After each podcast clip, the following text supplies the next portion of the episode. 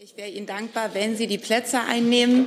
Nochmal, liebe Kolleginnen und Kollegen, herzlich willkommen in der Bundespressekonferenz wo heute Bundeskanzler Olaf Scholz zu Gast ist, um unsere Fragen zu beantworten. Herzlich willkommen und ich begrüße natürlich auch den Regierungssprecher Steffen Hebestreit, der diesen Platz hier gut kennt, weil uns vermutlich auch einige Leute in Fernsehsendern oder in Livestreams zuschauen. Ein, zwei Sätze zur Bundespressekonferenz. Wir sind ein Verein, in dem sich Hauptstadtjournalistinnen und Journalisten organisiert haben, um hier Pressekonferenzen zu veranstalten, die den Kolleginnen und Kollegen Gelegenheit geben sollen, Fragen an Regierung, Opposition, Institutionen, Wissenschaft, Verbände zu stellen, die hier bei uns zu Gast sind. Ähm, ein Hinweis noch vorab. Ich vermute, es wird relativ viele Fragen geben. Ich versuche, sie alle zu erfassen. Wenn ich Ihnen zunicke, ist das ein gutes Zeichen, dass ich sie erkannt habe, weil es viele Fragestellerinnen und Steller geben wird. Bitte ich Sie, sich auf eine Frage, ein Thema zu begrenzen mit einer Nachfrage, die immer möglich ist. Wenn jemand schon zwei oder drei Fragen in seiner Frage verpackt, nimmt das anderen gegebenenfalls die Gelegenheit. Das fände ich nicht so fair. Nochmals herzlich willkommen. Herr Scholz, Sie haben das Wort. Ja, schönen Dank für die Einladung an einem schönen Sommertag und äh, die Gelegenheit, ein paar Worte zu sagen. Ich will am Anfang mich auf vier Bemerkungen konzentrieren. Erstens, unverändert wird unser ganzes Leben beeinflusst von dem russischen Angriffskrieg auf die Ukraine. Es ist Krieg in Europa, nicht weit von Deutschland entfernt. Das bewegt die Bürgerinnen und Bürger. Das muss alle, die Verantwortung haben in den Regierungen Europas, bewegen. Und entsprechend haben wir auch gehandelt.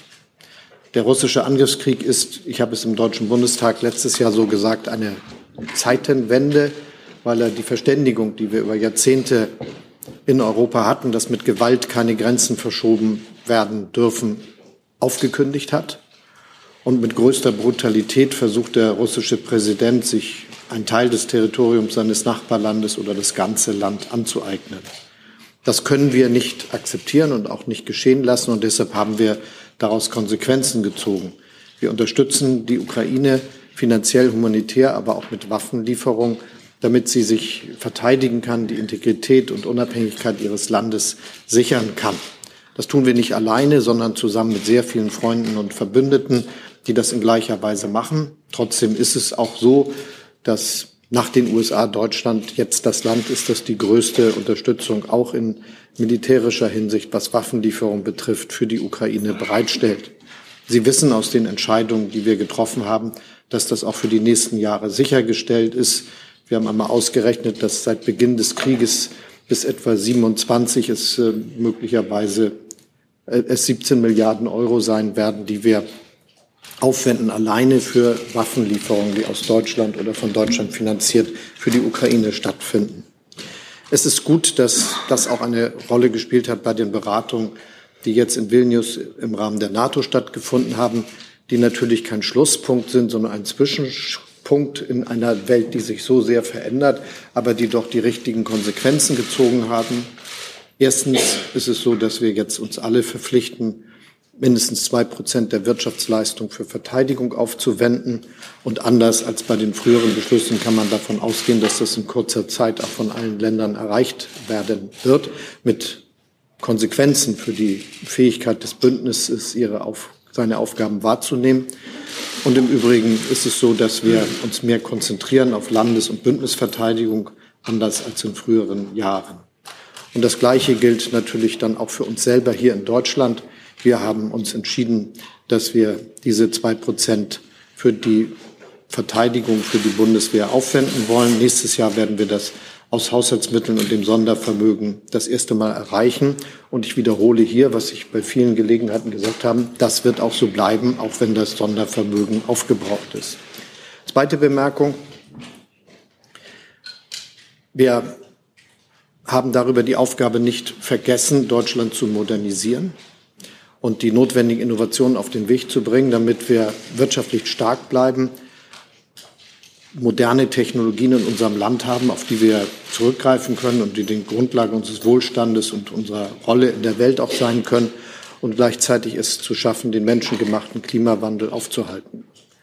So bitter es ist, die Notwendigkeit, ganz schnell zu handeln und in kürzester Zeit um einen kalten Winter und eine lang anhaltende Wirtschaftskrise zu vermeiden, Terminals an den norddeutschen Küsten zu errichten, hat auch das Tempo dieser Veränderung noch einmal erheblich beschleunigt und wie ich es wahrgenommen habe, auch den Konsens größer gemacht, dass das jetzt mit großer Geschwindigkeit sein muss. Wir haben alle Gesetze auf den Weg gebracht, damit wir 2030 80 Prozent unseres Stroms aus erneuerbaren Energien bekommen können, ob das nur Windkraft auf hoher See an Land oder Solarenergie ist, um das Stromnetz auszubauen, wo so lange es immer wieder zu Verzögern gekommen ist, haben wir jetzt Gesetze auf den Weg gebracht, damit das schnell geht. Wir werden damit das 24 Stunden, sieben Tage die Woche Strom gibt, sicherstellen, dass es Wasserstoff-Ready-Gaskraftwerke gibt. Wir haben jetzt die Entscheidung getroffen, dafür zu sorgen, dass wir auch ein Wasserstoffnetz bekommen. Da werden dieses und Anfang nächsten Jahres die notwendigen Entscheidungen getroffen. Und wir haben alle Vorbereitungen dafür getroffen, dass das Netz der Ladeinfrastruktur mitwachsen kann mit der wachsenden E-Mobilität. Da ist unser Ziel, wie Sie wissen, 15 Millionen Elektrofahrzeuge 2030. Das hat Konsequenzen für das Netz und seine Fähigkeiten. Im Hinblick auf das Stromnetz haben wir auch alles umgedreht und jetzt gesagt, es müssen die Planungen bereits jetzt aufgenommen werden, damit wir 2045 ein Stromnetz haben, das dann ja noch viel mehr Strom produziert für die künftige Wirtschaft. Und damit das nicht wieder so verzögert wird, werden die Entscheidungen jetzt getroffen. Sie kennen die Pläne der entsprechenden Netzbetreiber und das werden wir jetzt alles auf den Weg bringen. Also große Innovationen im Energiesektor. Wir sehen das auch in der Industrie, wo jetzt Entscheidungen getroffen werden für klimaneutrale Stahlwerke, für neue Produktionsverfahren in der Chemie, Milliarden, hunderte Milliarden Investitionen in der Automobilindustrie und haben das verknüpft mit einem massiven Ausbau des öffentlichen Verkehrs der Innovationsinvestitionen für die Bahn und den Dingen, die damit verbunden sind. Das Deutschland-Ticket ist dafür ein gutes Zeichen. Ich sehe aber auch, dass die modernen Investitionen, die wir für unsere Zukunft brauchen, jetzt in Deutschland stattfinden. Wir haben die gute Chance, dass Deutschland ein Standort, vielleicht der große Standort der Halbleiterindustrie in Europa wird, mit den Entscheidungen für Wolfspeed im Saarland, der Entscheidung von Infinium in Dresden und der jetzt auch bekannt gewordenen Entscheidung von Intel in Magdeburg. Die größte Direktinvestition in Europa seit aller Zeit, die man betrachten kann. Das, glaube ich, ist in seiner Dimension noch gar nicht verstanden worden, aber natürlich ein ganz bemerkenswertes Ereignis, genauso wie die Investitionen, die jetzt stattfinden bei der Errichtung neuer Batteriefabriken zum Beispiel, alles das, was wir für die Elektromobilität brauchen. Es ist also so, dass in unserem Land Fahrt aufgenommen worden ist und das Tempo jetzt immer mehr zunimmt, dass wir aber auch brauchen, damit wir tatsächlich unsere Zielsetzung erreichen und immer eine Volkswirtschaft mit guten Arbeitsplätzen bleiben. Damit das so bleiben kann, haben wir die wahrscheinlich wichtigste Zukunftsentscheidung schon getroffen im Bundestag und in der vorbereitenden Gesetzgebungsarbeit der Bundesregierung. Mit dem Fachkräftezuwanderungsgesetz ist das, was die meisten Ökonomen und Ökonomen als große Sorge für die Zukunft Deutschlands beschreiben, angegriffen und aufgegriffen, nämlich die Gefahr eines Fachkräftemangels. Wir werden als Volkswirtschaft die notwendigen Arbeitskräfte nach Deutschland bekommen, sodass das Wachstum nicht behindert wird durch einen Mangel an Arbeitskräften. Das ist wichtig für unseren Sozialstaat, wichtig für unsere wirtschaftliche Zukunft. Und diese notwendige, ziemlich ideologiefreie Entscheidung haben wir getroffen. Dritte Bemerkung. Aus meiner Sicht ist es ganz zentral, dass wir den Zusammenhalt unserer Gesellschaft stärken. Auch dort sind sehr weitreichende Entscheidungen in kurzer Zeit getroffen worden, die dazu einen wichtigen Beitrag leisten. Ich will exemplarisch nur anführen die Anhebung des Mindestlohns auf 12 Euro im letzten Jahr, wie angekündigt. Jetzt sind wir wieder im Normalerhöhungsverfahren. Aber das ist ein substanzieller Schritt, der sechs Millionen Bürgerinnen und Bürgern eine ganz dramatische Gehaltserhöhung ermöglicht hat. Wir haben steuerliche Entlastungen gerade für kleine und mittlere Einkommen auf den Weg gebracht. Zum Beispiel wird heute das äh, Renten, der Rentenbeitrag komplett von der Steuer abgezogen. Neben den Tabellenentlastungen ist das eine ganz wichtige Leistung gewesen. Wir haben den Arbeitnehmern und Arbeitnehmern, die wenig verdienen und hart arbeiten und trotzdem unter 2000 Euro brutto bleiben, die Beiträge zur Sozialversicherung reduziert, auch ein ganz wichtiger Schritt für den Zusammenhalt und gleichzeitig viele Reformen auf den Weg gebracht und noch vor die genau in dieser Sache wichtig sind. Zum Beispiel die Anhebung der Erwerbsminderungsrenten, die letztes Jahr stattgefunden hat, oder die jetzt geplante Schaffung eines stabilen Rentenniveaus über das Jahr 25 hinaus auf lange, lange Sicht. Ein Vorhaben dieser Regierung, das jetzt praktisch uns die nächste Zeit begleiten wird und, glaube ich, vielen Bürgern und Bürgern Sicherheit gibt, gerade den jungen Leuten, die mit 17 die Schule verlassen und wissen, da sind 50 Jahre Arbeit, die sie vor sich haben. Da wollen sie ja wissen, ob das dann auch alles aufgeht, wie man sich das vorstellt. Also auch eine Entscheidung, die ich ganz wichtig finde in diesem Zusammenhang. Eine Reform neben vielen anderen will ich noch herausheben, die wir vor uns haben und bei der wir große Schritte schon gegangen sind. Das ist die Schaffung der Kindergrundsicherung. Wir wollen, dass es keine Kinderarmut in Deutschland mehr gibt. Mit der Anhebung des Kindergeldes für das erste, zweite und dritte Kind auf 250 Euro, mit dem Kinderzuschlag von auch bis zu 250 Euro für Familien, die wenig Geld verdienen ist die Grundlage geschaffen und jetzt kommt der nächste Schritt bis Ende August, um eine vollständige Kindergrundsicherung in Deutschland zu etablieren, damit Kinder nicht auf Grundsicherung und Bürgergeld angewiesen sind, wie ich finde, ein großer, auch moralischer Fortschritt für unser Land, den wir uns hier vorgenommen haben. Vierte Bemerkung.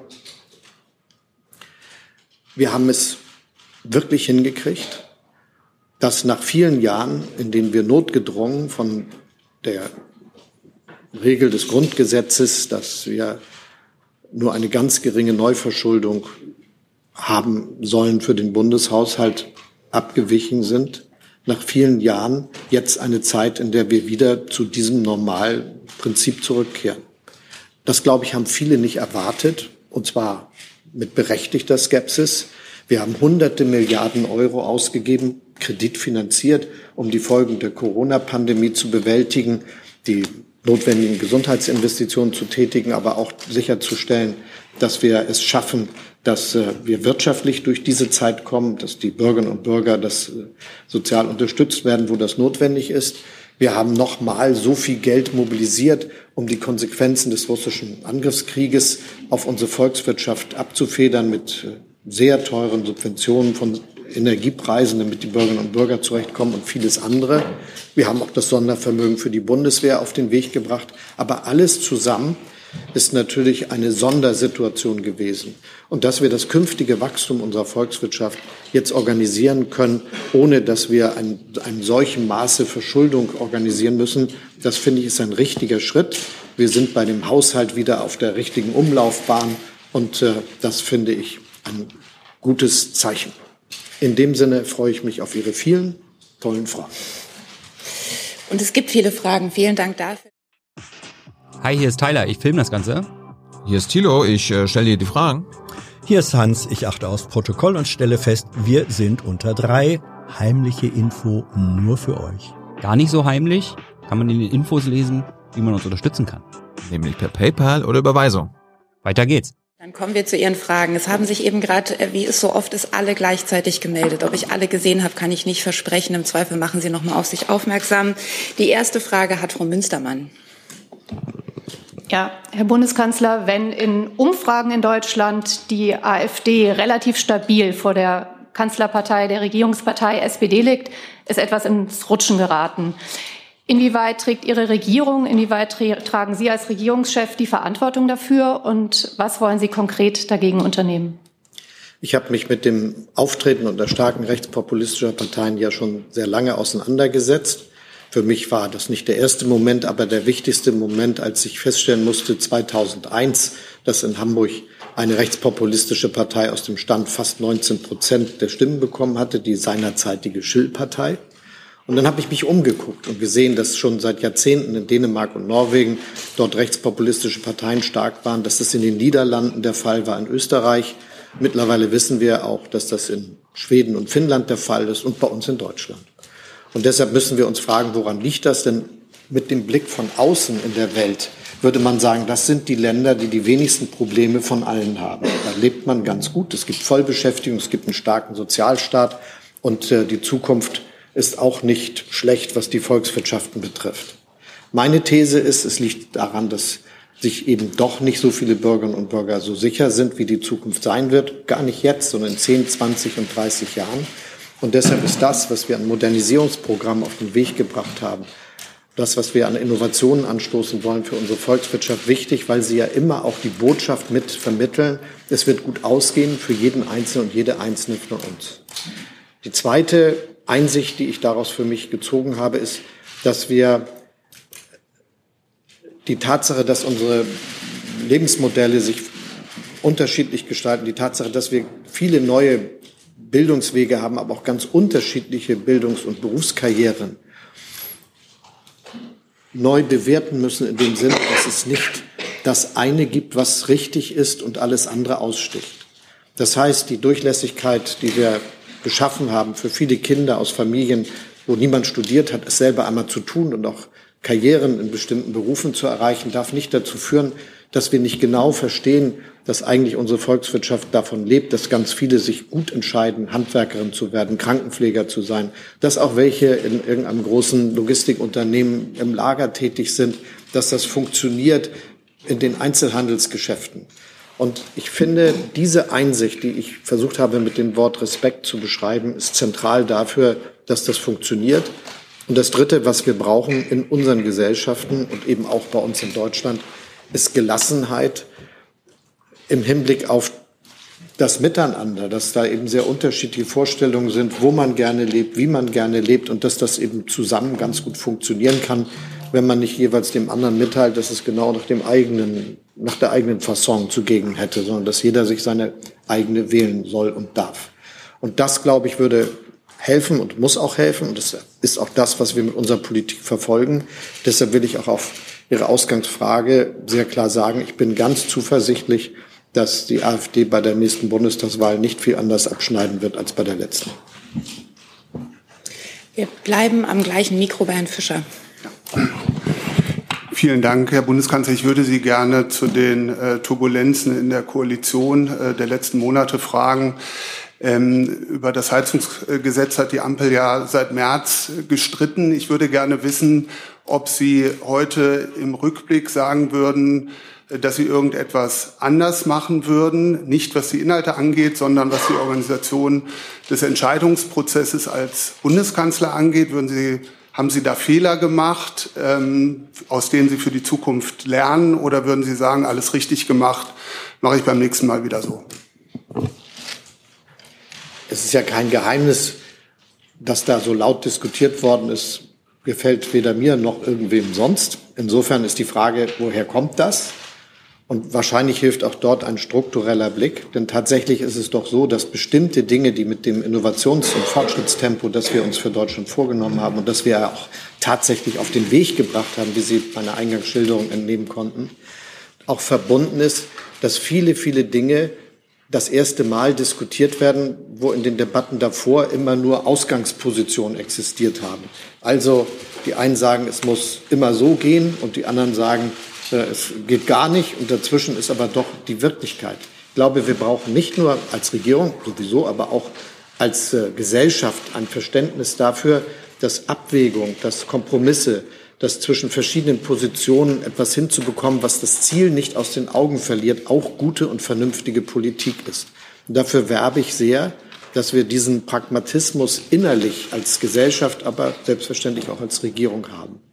Bin aber froh, dass wir im Ergebnis jetzt eine sehr gute Lösung haben mit den beiden Strängen, die wir jetzt miteinander verknüpft haben, nämlich der Wärmeplanung, die die Kommunen in Deutschland äh, vor sich haben und viele ja auch schon angefangen haben, und dem Gesetz, das sicherstellt, dass wir um die Mitte dieses Jahrzehnts CO2-neutral heizen können, indem wir die beiden nicht nur nebeneinander sein lassen, sondern die Wärmeplanung zu einem wichtigen Voraussetzungsinstrument gemacht haben für die ganz konkreten Entscheidungen, die die Bürgerinnen und Bürger vor Ort zu treffen haben. Deshalb also muss man da, glaube ich, sich einmal klar machen, dass der Konsens, dass der Kompromiss, dass das Fünfe gerade sein lassen ein guter Weg ist, der Deutschland nach vorne bringt. Ein, eine Nachfrage, Herr Bundeskanzler. Ihr Parteivorsitzender Lars Klingbeil hat den Konfliktthemen in der Koalition jetzt kurz vor der Sommerpause ja noch ein weiteres hinzugefügt mit seiner Forderung nach einer Abschaffung des Ehegattensplittings. Äh, da würde ich gerne wissen, ob Sie den Zeitpunkt für diesen Vorschlag für gut und richtig halten.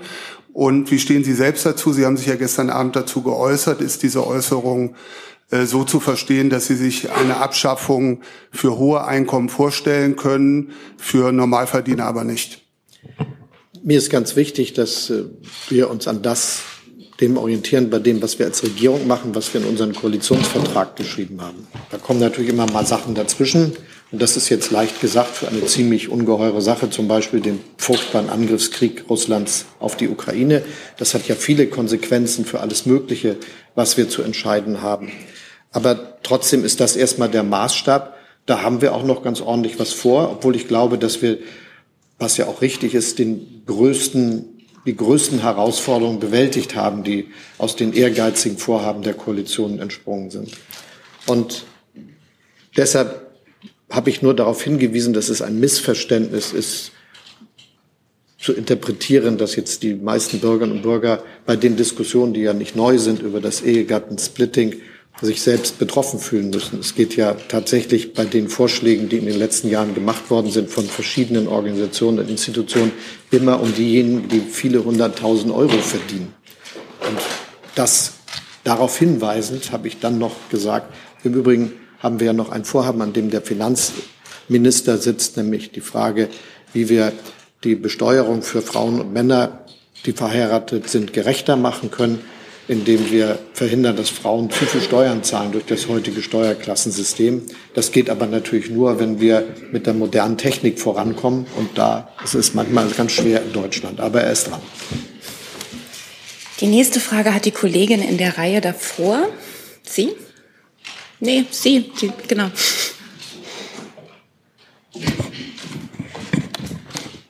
Ja, ich bin Yul von Yonhap Nachrichtenagentur Südkorea. Äh, der Raum in Indo-Pazifik scheint in der deutschen und europäischen Sicherheitspolitik gewichtiger zu werden. Die AP-Vier-Staaten wurden zum NATO-Gipfel eingeladen und in der neuen China-Strategie steht auch Sicherheit in Euro-Atlantik und Indo-Pazifik sind stark verbunden. Finden Sie auch, die NATO muss die Zusammenarbeit mit den AP4-Staaten verstärken und hat die Bundesregierung mit Blick auf China und Nordkorea konkrete Pläne, die Zusammenarbeit mit den Partnern im Indo-Pazifik auszubauen? Schönen Dank für die Frage. Ich finde es sehr gut, dass wir, wenn ich das bei dieser Gelegenheit sagen darf, jetzt sehr wichtige, weitreichende Dokumente erarbeitet haben als Regierung, die auch handlungsleitend sein werden für das, was wir machen. Die nationale Sicherheitsstrategie, wie ich finde, ein großer Schritt vorwärts, weil Deutschland hatte bisher keine nationale Sicherheitsstrategie, sondern immer nur vom Verteidigungsministerium verantwortete Weißbücher. Und die China-Strategie ist auch äh, erstellt worden, passt ganz gut zu der, die wir schon haben für den Indo-Pazifik. Und natürlich hat das Konsequenzen.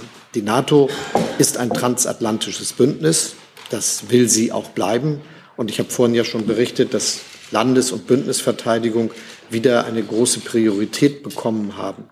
Aber wir können ja nicht äh, naiv sein, sondern müssen die Welt als Ganzes in den Blick nehmen. Und deshalb ist die gute Zusammenarbeit mit äh, den Staaten, die wir auch eingeladen haben, zum Beispiel zu dem NATO-Gipfel, wichtig für unsere Sicherheit gemeinsam. Und äh, das werden wir auch weiter im Blick haben. Das ist jetzt nicht zu Ende mit dem Gipfel in Vilnius. Und ich war ja auch selber zum Beispiel in Japan, in Südkorea, in Indonesien. Ich äh, bin in engem Gespräch mit dem australischen und neuseelischen Regierungschefs und mit vielen anderen in der ganzen Region. Die nächste Frage hat Herr Rinke in der Mitte. Ist es das richtige Mikro? Jetzt. Danke. Herr Bundeskanzler, ich wollte auch noch mal nach der China-Strategie fragen, weil viele Unternehmen sich jetzt fragen, was diese China-Strategie, in der ja nicht alles jetzt schon fein äh, ausdifferenziert wurde, eigentlich für Sie bedeutet. Also einige Sachen sind ja offen geblieben. Ähm, etwa die Frage, ob mit dieser China-Strategie eine Investition wie die von Costco in eine ähm, Betreibergesellschaft im Hamburger Hafen eigentlich noch möglich gewesen wäre, ob es eine äh, Huawei-Beteiligung am 5G-Netz geben könnte und so weiter. Also können Sie das ein bisschen ausdifferenzieren, was jetzt auf die Firmen wirklich zukommt oder überlassen Sie eigentlich diese Ausgestaltung jetzt dem Wirtschaftsministerium? Danke. Ich finde, die China-Strategie sagt das meiste selber aus, aber trotzdem vielleicht dieser Hinweis, mein, die, die Unternehmen in Deutschland handeln ja längst im Einklang mit dem, was wir jetzt auch hier geschrieben haben. Mein Eindruck ist, viele Unternehmen werden weiter kräftig in China investieren, werden nach China exportieren, werden auch Waren und Dienstleistungen aus China beziehen, aber gleichzeitig im Sinne dessen, was wir De-Risk-Ging nennen, die Möglichkeiten nutzen, die sich ihnen ergeben, auch anderswo direkt Investitionen zu tätigen, auch in anderen asiatischen Ländern zum Beispiel, äh, anderswo Lieferketten aufzubauen und anderswo auch äh, waren hin und, und, Maschinen und was wir Deutsch, aus Deutschland so exportieren, hin zu exportieren. Insofern sehe ich eher einen großen Einklang zwischen dem auch veränderten Investitionsstrategien der Unternehmen und dem, was wir als Regierung aufgeschrieben haben. Nachfrage? Darf ich kurz nachfragen? Äh, ich wollte es ja etwas konkreter haben, wenn Sie es sagen könnten. Was heißt das zum Beispiel für Investitionsprüfungen im Ausland oder hier in dem Fall in China? Das war ja ein großer Streitpunkt, weil die Unternehmen fürchten, dass da eine Bürokratiewelle auf sie zurollt. Sie kennen ja schon die Festlegung, die wir bei den G7 getroffen haben zu diesem Thema und was wir auch in der EU diskutieren. Das ist ja doch ein, es geht nicht darum, jetzt alle Investitionen, die im Ausland getätigt werden, jetzt nun einer staatlichen Kontrolle zu unterwerfen. Deutschland ist eine globale Volkswirtschaft, die mit der ganzen Welt äh, verbunden ist.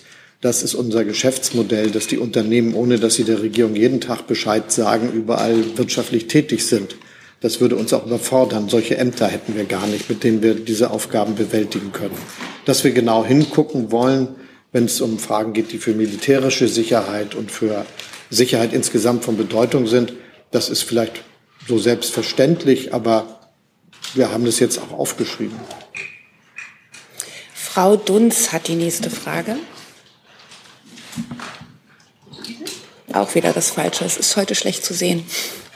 Herr Bundeskanzler, ich äh, möchte gerne noch mal auf die AfD eingehen. Sie haben in Ihrer Reaktion gesagt, äh, dass Sie ja über die Sozialpolitik Menschen mit niedrigerem Einkommen besser stellen. Nun ist ja Umfragen zufolge ein großer Rückhalt für die AfD im reicheren Bürgertum. Nehmen Sie eine Normalisierung rechten Gedankenguts in Deutschland war. Und wenn Sie auf 2025 blicken zur Bundestagswahl und sagen, die werden nicht besser als 21 abschneiden, was rechnen Sie für Ostdeutschland im nächsten Jahr aus? Muss man dann mit Allparteien Koalitionen auf eine vielleicht stärkste Partei, nämlich der AfD, reagieren? Überall in in allen 16 Ländern und Deutschland insgesamt sind die demokratischen Parteien, die einander trotz politischem Wettbewerb, ja, wenn es gut läuft, immer mit Respekt behandeln und ihre Anhängerschaften die große Mehrheit. Das dürfen wir, glaube ich, nicht beiseite lassen. Und äh, deshalb ist es auch richtig, dass wir das immer wieder im Blick haben, wenn wir darüber diskutieren, welche Konsequenzen wir aus solchen Wahlergebnissen, wie wir sie in letzter Zeit gesehen haben, ziehen wollen. Für mich heißt das, dass man Politik machen muss, bei der die Bürgerinnen und Bürger für sich genügend Gründe haben, an eine gute Zukunft zu glauben. Ich will nicht wiederholen, was ich eben gesagt habe, aber das ist das, was ich für zentral halte. Das geht nicht von einem Tag auf den anderen. Und es scheint ja auch ein größeres Problem zu sein, wenn das nicht nur bei uns passiert, sondern auch in Ländern, die so ähnlich sind wie wir. Und von daher ist das für mich ganz zentral. Und äh, was war, glaube ich, die Antwort auf die Frage? Wenn ich nicht was übersehen habe. Ne? Die Normalisierung des rechten Gedankenguts in der Mitte der Gesellschaft, nein, Sie das wahrnehmen? Das sehe ich nicht. Danke, dass Sie das nochmal sagen. Äh, da wollte ich nämlich sagen, nein, ich sehe keine solche Normalisierung. Ich habe eine Nachfrage. Ähm, Sie haben gesagt, ähm, man soll dem anderen nicht mitteilen, dass es nach der eigenen Fasson gehen sollte. Haben Sie ein Beispiel dafür? Wer macht das? Meinen Sie die Grünen oder wem halten Sie sowas vor? Ich halte das niemandem vor, aber ich glaube, ihr seid so fleißig und habt das alles schon mal aufgeschrieben. Aber von Ihnen ist es konkret besser zu hören, wie Sie meinen. Ich glaube, dass es äh, in einer Politik, in der man eng miteinander zusammenarbeitet, und zwar über Parteigrenzen und Regierungsgrenzen hinweg, nicht so ist, dass man immer irgendwie mit dem Finger auf irgendwen zeigen müsste. Mit der nächsten Frage geht es weiter auf der von uns aus gesehen linken Seite, hier vorn. Sie, genau Sie, der, der mich anschaut. Hatten Sie keine Frage? Ach so, dann, dann war das ein Missverständnis. Dann gehen wir weiter zu Herrn Safelberg. Ja, guten Tag, äh, Herr Bundeskanzler. Herr Rob Safelberg von der Zeitung Telegraph. Äh, Frage, freundliche Frage aus den Niederlanden. Ähm, in dieser Woche hat der Ministerpräsident Mark Rutte seinen Rücktritt äh, angekündigt. Also Regierung ist zurückgetreten. Er selbst äh, wird auch die Politik verlassen. Äh, wie schauen Sie, wie schauen, äh, schaut die Bundesregierung zurück auf diese 13 Jahre äh, mit Mark Rutte sozusagen als wichtiger Partner, äh, auch an der Seite von Deutschland? Also Sie wissen, er hat auch die Landesstreitkräfte, die Brigaden unter deutschem Kommando stellen lassen. Ähm, ja, er ist vor allem auch wegen der illegalen Migration ist er zurückgetreten, also hat er diesen Rücktritt äh, eingereicht. Und Sie haben in Deutschland dieses Problem auch. Also manche Kommunen sind äh, natürlich äh, ziemlich überfordert mit dem, was äh, gerade auch wieder stattfindet. Äh, die Migration hatten Sie seit 2015. Vielleicht können Sie das ein bisschen einordnen und auf Mark Rutte äh, zurückblicken. Zunächst mal Deutschland und die Niederlande haben exzellente Beziehungen miteinander. Ich erinnere mich noch an die jetzt kurz zurückliegenden Regierungskonsultationen, die wir als lockere, angenehme Unterbrechung eines 30-stündigen Koalitionsausschusses äh, wahrgenommen haben. Ähm, das sind gute Beziehungen auch in allen Ebenen, wo wir miteinander sprechen. Und das hat dann natürlich auch was mit dem Ministerpräsidenten zu tun. Insofern blicke ich auf die Arbeit der letzten Jahre, und zwar nicht nur jetzt als Kanzler, sondern auch schon davor, durchaus äh, gerne zurück. Das sind gute Beziehungen unserer Länder und ich hoffe, das bleibt auch so. Was die Frage betrifft des Umgangs mit Migration, hat das ja viele Ebenen und viele Schichten. Ich bin sehr dankbar dafür, dass wir jetzt nach vielen, vielen Jahren ganz offenbar das erste Mal es wirklich schaffen könnten, in Europa einen Solidaritätsmechanismus zu verabreden. Das ist auch das Verdienst des gemeinsamen Agierens der niederländischen und der deutschen Regierung. Aber da arbeiten wir jetzt alle daran, dass das jetzt auch tatsächlich kommt, dass das gewissermaßen, dass die Ernte in die, in die, in die Scheuer gefahren wird und äh, das funktioniert. Wir haben für Deutschland ja eingebettet in einen fortschrittlichen Umgang mit den Anforderungen, die unser Arbeitsmarkt hat, was äh, Zuwanderung betrifft, trotzdem klargestellt, dass wir irreguläre Migration mit all den Möglichkeiten, die wir haben, äh, einhegen wollen durch unsere Handlungsfähigkeit, durch die Gesetze, durch die Strukturen, die wir haben. Und die Verständigung, die ich den Ministerpräsidenten und Ministerpräsidenten zu diesem Themen mal in Deutschland vorgeschlagen habe und die wir gemeinsam beschlossen haben, setzen wir jetzt Stück für Stück um, was jetzt eher zum Beispiel gemeinsam sichere Herkunftsländer betrifft, was äh, die anderen Fragen zur Verbesserung der Verwaltungseffizienz und auch rechtlicher Strukturen in diesem Zusammenhang betrifft. Und dann ist es natürlich so, dass wir eine sehr klare Vorstellung davon haben, welche, welchen Schritt wir jetzt gehen müssen, um das Unbehagen, das sich bei dem einen oder anderen einstellt, dass äh, wenn wir eine Entscheidung haben, dass jemand zurückgehen muss, das schwer durchzusetzen ist, äh, verändert werden kann.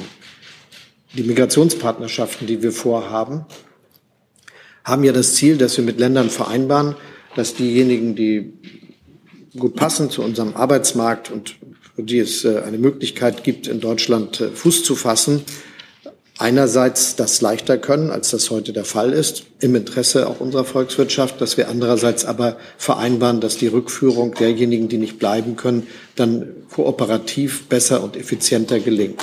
Und das ist das, was wir uns vorgenommen haben, damit alle wissen, wir tun das, was in unserer Macht steht, um gewissermaßen das ganze Themenfeld in einer gut ausbalancierten Weise zu verhandeln. Und das ist ja eine Aufgabe, die groß ist, weil sie in allen Ländern vorkommt, auch in anderen Kontinenten.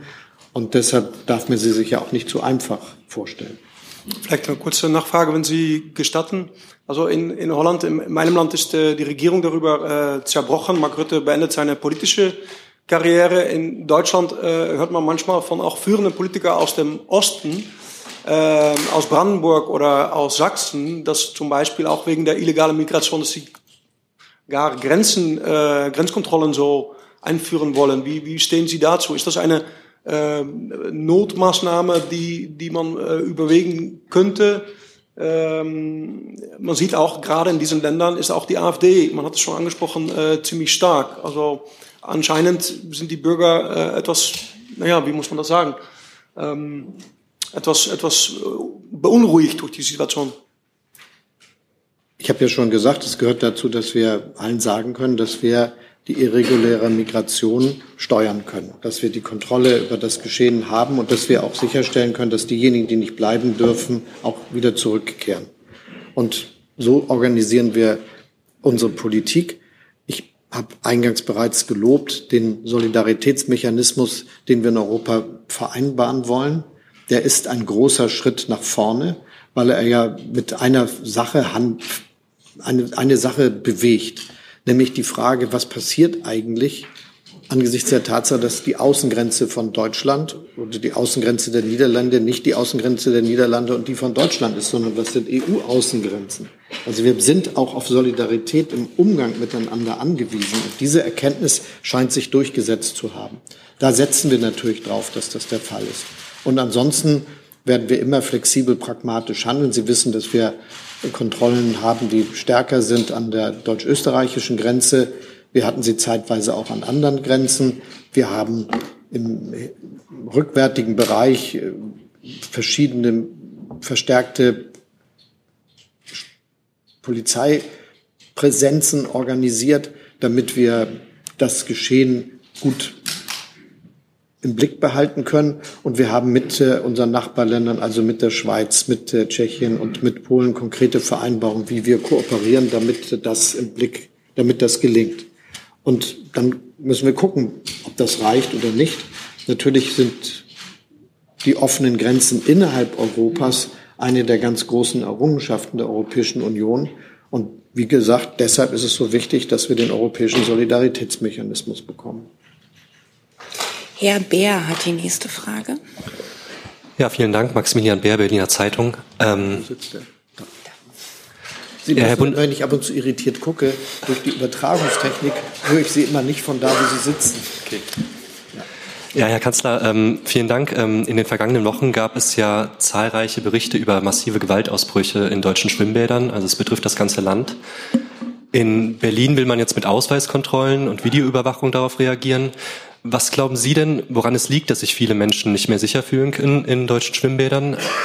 Meinen auch Sie, wie Frau Faeser, dass äh, mehr Polizei oder dass Polizei in Schwimmbäder gehen muss? Und wann waren Sie eigentlich das letzte Mal im Freibad? Also im Freibad schwimmen war ich zuletzt in Rahlstedt Großlohe. Das ist also über 40 Jahre her. Ich äh, bin aber schon in Freibädern gewesen, zum Beispiel in meinem Wahlkreis und habe mit den Bürgern und Bürgern dort äh, geredet. Das ist äh, den, letzten, den vorletzten Sommer zum Beispiel sehr intensiv so gewesen. Und äh, glaube auch, dass es ein Stück Lebensqualität ist, dass wir diese Möglichkeiten in Deutschland haben. Das gehört zur kommunalen Daseinsvorsorge. Das sagt sich so, aber aus meiner Sicht ist das ganz wichtig. Und deshalb muss man auch reagieren. Wenn solche Vorfälle da sind, darf man nicht einfach sagen, das Achselzucken zur Kenntnis nehmen, dann muss man auch handeln, zum Beispiel mit Polizei. Nachfrage? Eine Nachfrage, danke. Ähm, aus der Union hieß es jetzt zuletzt, ähm, dass das auch, also nicht nur, aber auch mit Integrationsdefiziten zu tun hat, diese Tumulte. Wie sehen Sie das? Äh, würden Sie da zustimmen oder sehen Sie es anders? Na, wer sowas macht, äh, ist, verhält sich nicht so, wie unsere Regeln sind. Und das ist dann etwas, was wir zu Recht beklagen müssen. Und deshalb nochmal, es ist völlig richtig, wenn daraus die Konsequenz gezogen wird, jetzt auch Polizei einzusetzen. Wir müssen ja immer hingehen und dafür sorgen, dass ganz schnell klar wird, dass wir als Staat das nicht dulden. In der Hoffnung, dass es sich dann, dass es dann nicht dauerhaft so bleibt. Aber dass man dann sofort und auch mit der ganzen Kraft, die wir haben, zeigt, wir dulden das nicht, das halte ich für zentral. Die nächste Frage, wir gehen zurück in die vordere Mitte zu Frau Romaniec. Hallo, Rosalia Romaniec, Deutsche Welle. Ich äh, habe Fragen zur Ukraine. Und zwar, ähm, nach Vilnius sprechen alle oder viele über Sicherheitsgarantien. Würden Sie tatsächlich äh, das, was G7 beschlossen hat, auch so nennen als neue Sicherheitsgarantien? Oder ist das eigentlich die Fortsetzung dessen, ähm, der Hilfe zur Selbstverteidigung der Ukraine? Und unterstützen Sie den Vorschlag, ähm, auch äh, von Alexei Nawalny, dass Russland nach dem Kriegsende die Reparationen aus den Einnahmen ähm, von Öl- und Gasexporten zahlt.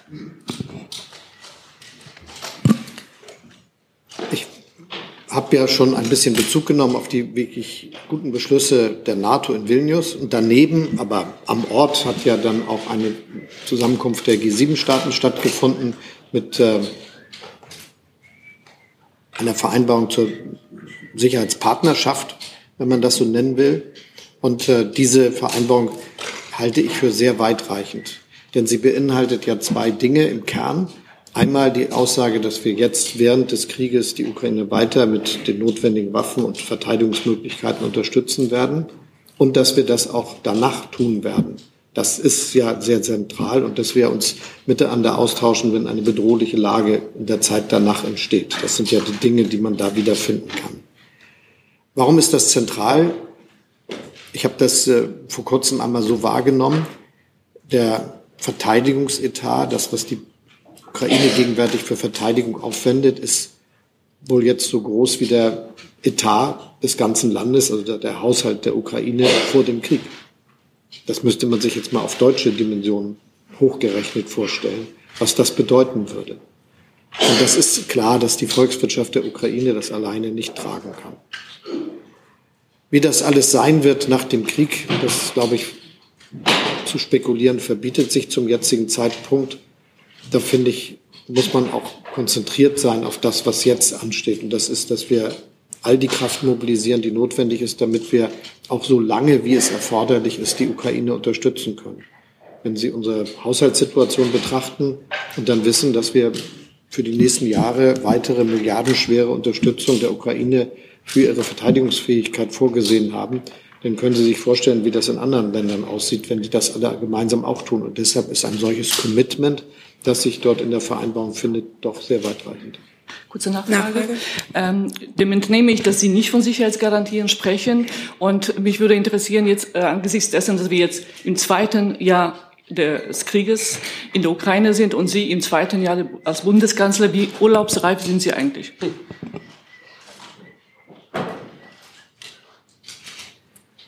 Ich freue mich darauf, dass ich in Urlaub fahren kann. Aber es ist nicht so, dass, äh, wenn es jetzt nicht möglich wäre, ich das nicht hinkriegte. Also, aber schön ist, wenn es möglich ist, auch mal kurz weg zu sein. Die nächste Frage. Ich schaue ein bisschen irritiert, weil bin ich die Einzige, die hier so ein Pfeifen hört oder hören das auch andere? Ich habe keine Ahnung, wo es herkommt, ob es von einem Stuhl kommt, ob es aus einer Kamera kommt, aber wenn das abzustellen wäre, wäre ich ganz dankbar.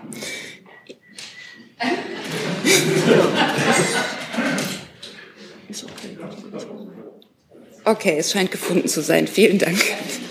Die nächste Frage in der Reihe dahinter, Herr Schuler. Schuler vom Nachrichtenportal News. Äh, wir haben ja Integrationsprobleme in Freibädern schon angesprochen. Jetzt hat die Ampelregierung beim neuen Aufenthaltsrecht in der Einleitung, dass die Wendung Steuerung und Begrenzung der Zuwanderung das Wort Begrenzung gestrichen. Welche Botschaft geht von dieser Streichung des Wortes Begrenzung aus? Die Regierung will die irreguläre Migration begrenzen.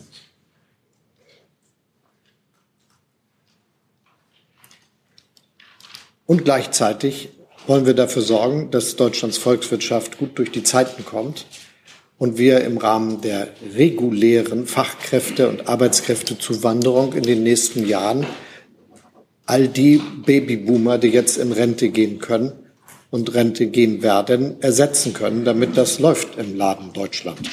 Und das ist etwas, was gleichzeitig stattfindet. Deshalb ist das, glaube ich, auch das richtige Paar, das man im Kopf haben muss. Begrenzung der irregulären Migration und gleichzeitig dafür Sorge tragen, dass wir eine reguläre Zuwanderung nach Deutschland haben, die dafür sorgt, dass das mit der Rente weiterklappt, dass unser Sozialstaat funktioniert, dass unsere Wirtschaftskraft aufrechterhalten bleibt. Dass das eine gute Sache ist, haben wir in den letzten Jahren gemerkt. Denn tatsächlich ist uns ja für die Zeit, in der wir jetzt leben, vor 10 und 20 Jahren vorhergesagt worden, dass wir viel weniger Beschäftigte hätten und dass wir viel weniger Einwohner hätten. Tatsächlich ist die Einwohnerzahl gewachsen und die Zahl der Beschäftigten auch. Wir haben die höchste Zahl von Erwerbstätigen in der Geschichte unserer Republik. Und das ist, glaube ich, schon etwas ganz Besonderes, wenn man sich das klar macht. Und durch diese kluge Kombination von zwei unterschiedlichen Perspektiven kommen wir auch zu einem Erfolg für unser Land. Nachfrage? Das spricht für mich jetzt eher dafür, das Begriffspaar so beizubehalten, statt die Begrenzung zu streichen. Ich will jetzt Ihnen Ihre Urteile nicht äh, abnehmen, aber meins ist, dass das alles super zusammenpasst. Die nächste Frage, Herr Dörner, in der gleichen Reihe. Herr Bundeskanzler, in Ihren einführenden Bemerkungen hatten Sie die Bedeutung der Mindestlohnerhöhung äh, für den gesellschaftlichen Zusammenhalt betont. Gleichzeitig hatten Sie gesagt, äh, nach dem Vorschlag der Mindestlohnkommission, Sie seien ein bisschen enttäuscht. Schließen Sie aus, dass Sie doch auch noch mal politisch äh, in das Thema Mindestlohn eingreifen?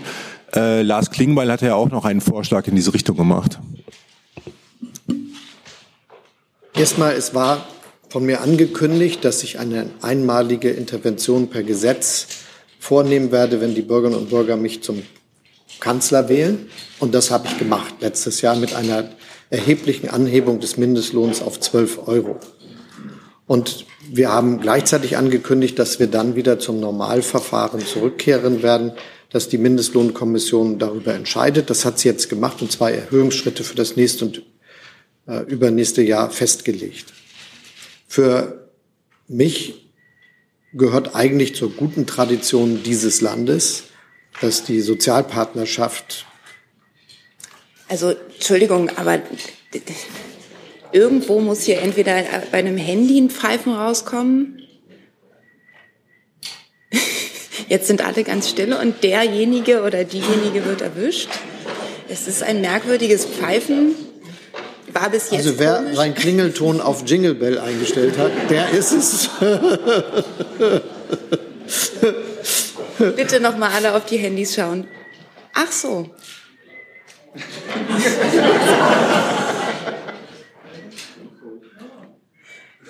Ansonsten einfach draußen vor die Tür legen, solange. Es wartet da auf Sie. Also ich glaube, das ist jetzt kein Cyberangriff.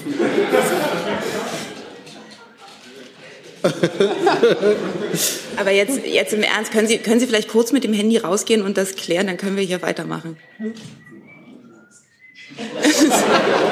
Entschuldigung, jetzt.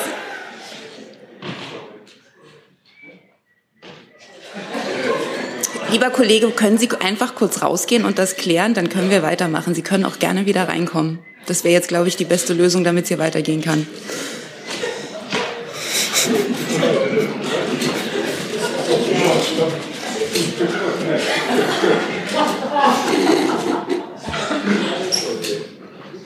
Es Weihnachten.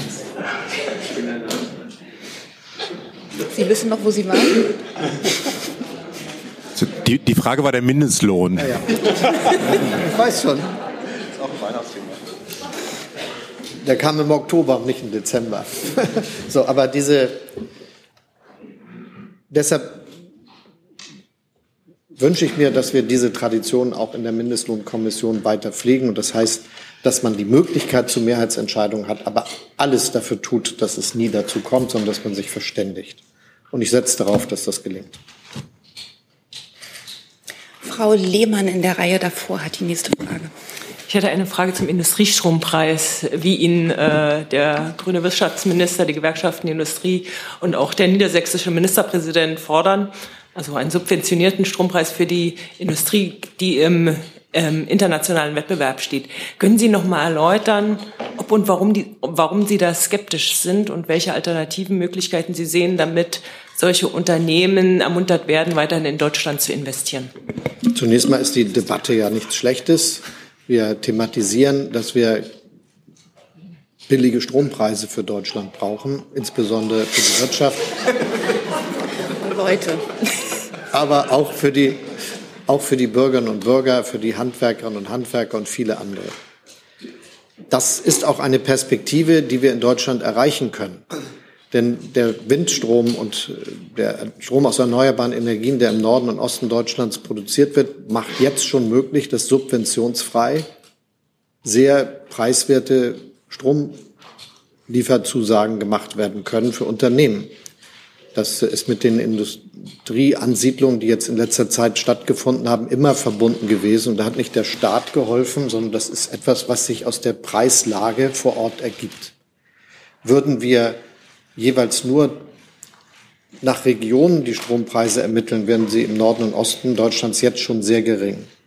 Was uns gegenwärtig umtreibt, ist, dass wir so sehr in den letzten zehn Jahren nicht vorangekommen sind beim Ausbau der Übertragungsnetzstrukturen, dass wir richtig Verzögerungen haben. Und das führt jetzt zu der etwas absurden Situation, dass äh, wir Geld ausgeben, um diejenigen, die billigen Windstrom produzieren wollen, dafür zu bezahlen, dass sie es nicht tun, im Norden und Osten. Und dass jemand, der den gekauft hat, beliefert wird, indem im Süden Deutschlands nochmal Maschinen angeworfen werden und mit Gas- und Kohlestrom produziert wird. Zweimal geben wir Geld aus, was wir nicht müssten, hätten wir die Leitung schon gebaut. Darum ist es schon ganz wichtig, dass wir dieses Jahr und nächstes Jahr tausende Kilometer haben. Und wenn ich sage, wir verfolgen das Ziel, und zwar nicht nur so wie früher, sondern real, dass wir 2030 80 Prozent des Stroms aus erneuerbaren Quellen haben und das Stromnetz entsprechend ertüchtigt haben, dann wird das ja zu einem flächendeckenden Sinken der Stromproduktionskosten in Deutschland führen. Wir müssen jetzt darauf aufpassen, dass nicht durch die Regulierungsvorschriften aus Brüssel oder die Regulierung, die wir selber haben, die billigen Produktionskosten nicht durchschlagen können. Also das schlimmste Szenario wäre, der Strompreis richtete sich nach einem immer noch laufenden Gaskraftwerk, das permanent Strom produziert obwohl eigentlich der Strom zu billigen Windstrom- und Solarstrompreisen produziert wird zu 90 oder 95 Prozent. Das jetzt nur als gegriffene Zahl. Aber man muss das einmal so aussprechen, damit wir wissen, dass wir auch eine Regelaufgabe haben, dass die billigen, die perspektivisch, und zwar schnell perspektivisch billigeren Produktionskosten für Strom in Deutschland auch auf die Preise durchschlagen. Das muss unsere Aufgabe sein. Und deshalb sind wir dabei, genau das alles zu machen. In diesem Zusammenhang muss man dann gucken, was lässt uns europäische Regulierung überhaupt machen. Das ist nicht so viel, wenn ich das mal sagen darf, aber gucken darf man ja. Auf alle Fälle ist es immer möglich zu gucken, kann man möglicherweise entsprechend unserer Beschlüsse, die wir schon gefasst haben, Unternehmen ermöglichen, dass sie ganz konkrete, preiswertere Lieferverträge aus erneuerbarem Strom für sich abschließen und damit für sich das sichern. Das ist dann ja eine solche Art von verbilligtem Strompreis. Kann man darüber nachdenken, wie wir sicherer machen können, dass wenn jetzt jemand sagt, ich will jetzt hier ansiedeln und mir sagt jemand zu, dass der Strompreis dann billig sein wird, dass das auch klappt. Also da gibt es viele Richtungen und Facetten, in die man nachdenken muss. Und äh, weil wir jetzt ja doch so interessante Diskussionen über einzelne Gesetze hatten, ich glaube, bevor wir einen Gesetzesvorschlag machen, diskutieren wir das ganz ordentlich und verstehen alle Facetten in jeder Hinsicht. Herr Repinski hat die nächste Frage. Falsches Mikro, das? Das ist richtig. Herr Bundeskanzler, auf die Frage nach dem Ehegattensplitting und der Finanzpolitik haben Sie auf den Koalitionsvertrag verwiesen, äh, gesagt, dass man sich sinngemäß daran halte, was dort steht. Andererseits äh, haben Sie eine Zeitenwende ausgerufen und die kostet ja auch viele hunderte Milliarden Euro, muss man eigentlich sagen. Warum umfasst diese Zeitenwende eigentlich nach Ihrem Verständnis in dieser Legislaturperiode nicht die Finanzpolitik? Und äh, wenn ich mal den Sozialdemokrat in Ihnen fragen darf, nicht den Bundeskanzler, was wäre denn eigentlich Ihre Vorstellung, mal ganz unabhängig von Ihren Koalitionspartnern, an welcher Stelle man in der Finanzpolitik vielleicht was verändern sollte? Zunächst mal haben wir eine Zeitenwende weil Russland die Ukraine angegriffen hat und das, äh, die Verständigung aufgekündigt hat, dass man Grenzen nicht mit Gewalt verschiebt. Darauf reagieren wir. Unsere Politik ist nicht die Zeitenwende. Die Zeitenwende ist diese Bedrohung für die Friedens- und Sicherheitsarchitektur Europas, die von dem aggressiven Verhalten Russlands ausgeht. Und deshalb müssen wir auf Dauer eine stärkere Bundeswehr haben, mit zwei Prozent der Wirtschaftsleistung, auf die sie dauerhaft setzen kann, auch wenn das Sondervermögen ausgegeben ist in der zweiten Hälfte der 20er Jahre und in den 30er Jahren. Und das Gleiche gilt äh, für die Frage der, der, ganzen Sicherheitsarchitektur drumherum, die wir mit unseren Verbündeten in der NATO zu entwickeln haben.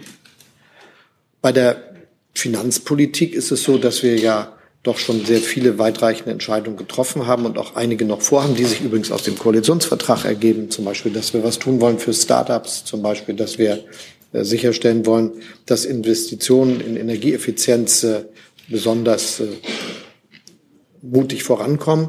Das, glaube ich, ist ganz, ganz zentral. Und deshalb sehe ich schon, dass wir aufbauend auf das, was wir in den letzten Jahren entwickelt haben, da war ich ja auch schon Finanzminister, jetzt äh, gute Perspektiven haben, genau solche wachstumsfördernden Aspekte mit einzubauen. Nachfrage? Also, wir haben die Vermögen in Deutschland, die weit auseinandergehen. Und wir haben hunderte Milliarden von zusätzlichen Kosten. Und die finanzpolitische Maßnahme, die Sie jetzt hier quasi herausgeben, ist eine Finanzierung von Startups. Ich meine, gibt es nicht eine große Idee, die Sie haben? Ihre Partei zum Beispiel möchte eine einmalige Vermögensabgabe. In vielen der SPD-Wahlprogramme, auch in Ihren, standen, dass man in der Steuerpolitik was machen will, den Spitzensteuersatz zum Beispiel anheben will. Es gibt immer noch eine Programmatik, dass man äh, in der Erbschaftssteuer, in der Vermögensteuer was machen will. Was sind Ihre Haltungen zu diesen Themen? Das Wahlprogramm, das die SPD aufgestellt hat und mit dem ich zur Bundestagswahl angetreten ist, entspricht meiner Überzeugung. Und auf der Basis habe ich einen sehr guten Koalitionsvertrag verhandelt. Die, die nächste, die, jeder eine Nachfrage. Es tut mir leid, Herr Repinski. Vielleicht versucht jemand anders für Sie nochmal. Herr Jung hätte die nächste Frage. Herr Scholz, ich wollte zum Thema äh, Streumunition und Streubomben kommen und die Ächtung. Ähm, nach Artikel 21 Absatz 2 des Oslo-Übereinkommens, das Deutschland ja unterzeichnet hat, bemüht sich jeder Vertragsstaat, Zitat, nach besten Kräften Staaten, die nicht Vertragsparteien dieses Übereinkommens sind, vom Einsatz von Streumunition abzubringen. Nun habe ich bisher nirgendwo von Versuchen Ihrerseits gegenüber Russland, der Ukraine und der USA gelesen, diese vom Einsatz von Streumunition abzubringen. Gab es diese Bemühungen nicht oder wie haben Sie diese völkerrechtliche Vertragsverpflichtung nach besten Kräften wahrgenommen? Deutschland hat die von Ihnen zitierte Konvention unterzeichnet. Wir haben keine Streumunition, werden sie auch nicht beschaffen und auch nicht einsetzen. Und äh, bei vielen internationalen Gelegenheiten haben Vertreter der Bundesrepublik äh, viele dafür von zu überzeugen versucht, dass sie entsprechende Zeichnung dieser Konvention vornehmen. Die USA haben sie nicht unterzeichnet, darauf haben sie hingewiesen, Russland und Ukraine auch nicht. Und deshalb haben wir ja sehr klar gesagt, dass wir die souveräne Entscheidung anderer Staaten nicht zu kommentieren haben. Aber Sie sind ja vertraglich dazu verpflichtet, andere Staaten davon abzubringen, weil das ein universeller Ansatz ist, diese, diese Konvention. Der US-Präsident Biden hat bei CNN gesagt, dass er äh, sich mit den, mit den Verbündeten abgestimmt hat zu dieser Lieferung. Hat Herr Biden mit Ihnen darüber gesprochen und wie haben Sie ihn ähm, versucht, davon abzubringen, wozu Sie verpflichtet sind? Wir haben, ich habe bereits darauf hingewiesen, wo und an welcher Stelle wir das in den letzten Jahren immer wieder gemacht haben als Bundesrepublik Deutschland. Selbstverständlich hat die USA uns nicht überrascht. Wir haben das nicht über ihr Medium, sondern direkt von den USA erfahren, welche Entscheidungen die getroffen haben. Und äh, ich wiederhole nochmal, in dieser Situation hat die amerikanische Regierung eine Entscheidung getroffen, die nicht unsere ist, aber die sie souverän getroffen hat. Übrigens mit dem Hinweis, dass sie das deshalb macht, weil sie sonst nicht ausreichend Munition zur Verfügung stellen kann. Aber ich will ergänzend noch mal sagen, für mich ist diese Konvention von großer Bedeutung. Es geht ja gar nicht um die Waffe in ihrer Wirkung im Kriegseinsatz, denn alle Waffen, die wir liefern, haben furchtbare Zerstörung zur Folge, wenn sie ihre Ziele treffen. Sondern es geht darum, dass nicht nach dem Krieg und außerhalb der Kriegsparteien von zufällig herumliegender Munition andere bedroht werden. Dass das ein Thema ist, verstehen wir in Deutschland ja nur zu gut. Wer wie ich in Brandenburg lebt, weiß, dass es dort äh, und nicht nur in Brandenburg übrigens Wälder gibt, in denen immer noch Munition aus den letzten Tagen des Zweiten Weltkrieges äh, sich befindet. Und wenn dann Brände ausbrechen, ist das eine große Herausforderung. Überall in Deutschland, wo Bomben niedergegangen sind, gibt es jetzt noch so viele Jahrzehnte nach dem Ende des Zweiten Weltkrieges immer wieder Bombenalarm. Und deshalb ist es schon ein sehr berechtigtes Anliegen, dass wir mit dieser Konvention verfolgen und dem fühle ich mich auch verpflichtet.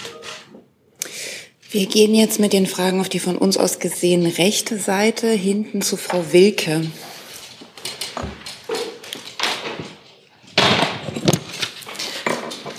Ähm, Herr Bundeskanzler, in der vergangenen Woche wurde auch über die Sterbehilfe diskutiert. Ähm, zwei Anträge wurden, erreichten keine Mehrheit.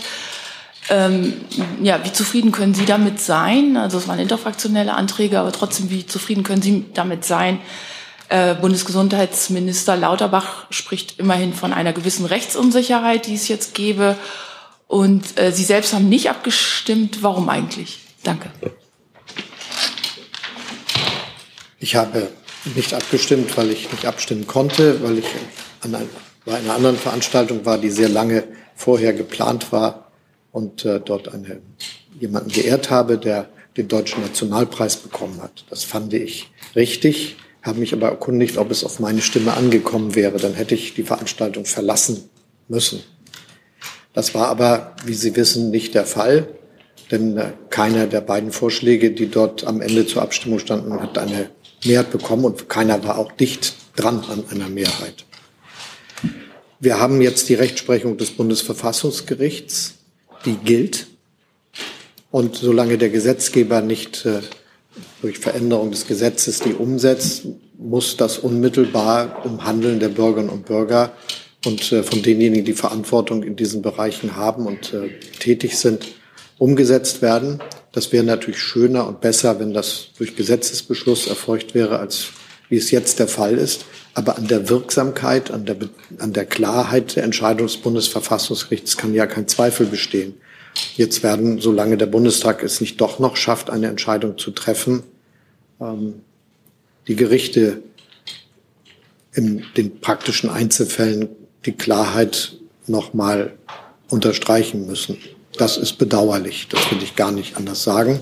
Aber das ist eben auch eine Frage, bei der ich mich bewusst öffentlich zurückgehalten habe, weil es als Gewissensentscheidung der Abgeordneten zu treffen war. Und auch wenn ich selbst dazu auch eine eigene Meinung habe, ist es trotzdem so, dass ich finde, das ist dann auch Respekt vor dem Parlament, sich da ein bisschen zurückzuhalten. Die nächste Frage hat Herr Kreuzfeld die gleiche Reihe wesentlich weiter vorn.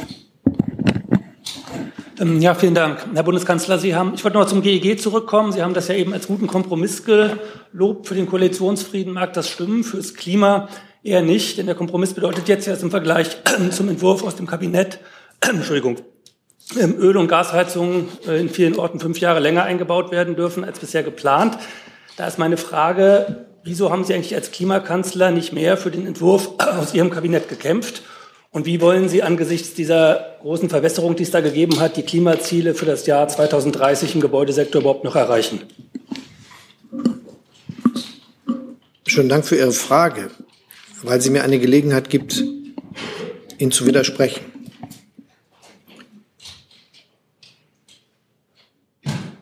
Und trotzdem ist es ganz wichtig, dass Sie das fragen, weil Sie vielleicht ja doch konkret Bezug nehmen zu dem, was ich vorher hier schon versucht habe zu sagen. Das Problem ist nicht, dass man da nicht verschiedene Meinungen haben kann. Das Problem ist, dass sie so ohne Absicht einen Weg dazwischen zu finden, aufeinanderprallen. Und das gilt ja nicht nur für Leute, die dann irgendwie Gesetze machen, das gilt ja für uns als Gesellschaft insgesamt. Meine Überzeugung ist, wer zum Beispiel Klimapolitik machen will, muss sich zutrauen, dass jede einzelne gesetzliche Regelung in einer Volksabstimmung eine Mehrheit fände.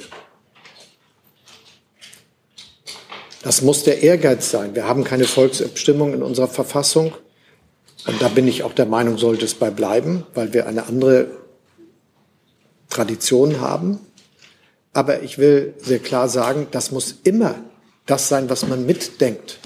Und dann ist es doch okay zu sagen, dass jemand, der Angst hat, ob er sich die nächste Investition leisten kann, ein Haus hat, das vielleicht in den letzten Jahren im Wert gesunken ist, wo noch viele Hypotheken drauf liegen, dass der oder diejenige das Gefühl hat, mitgenommen zu werden, dabei zu sein.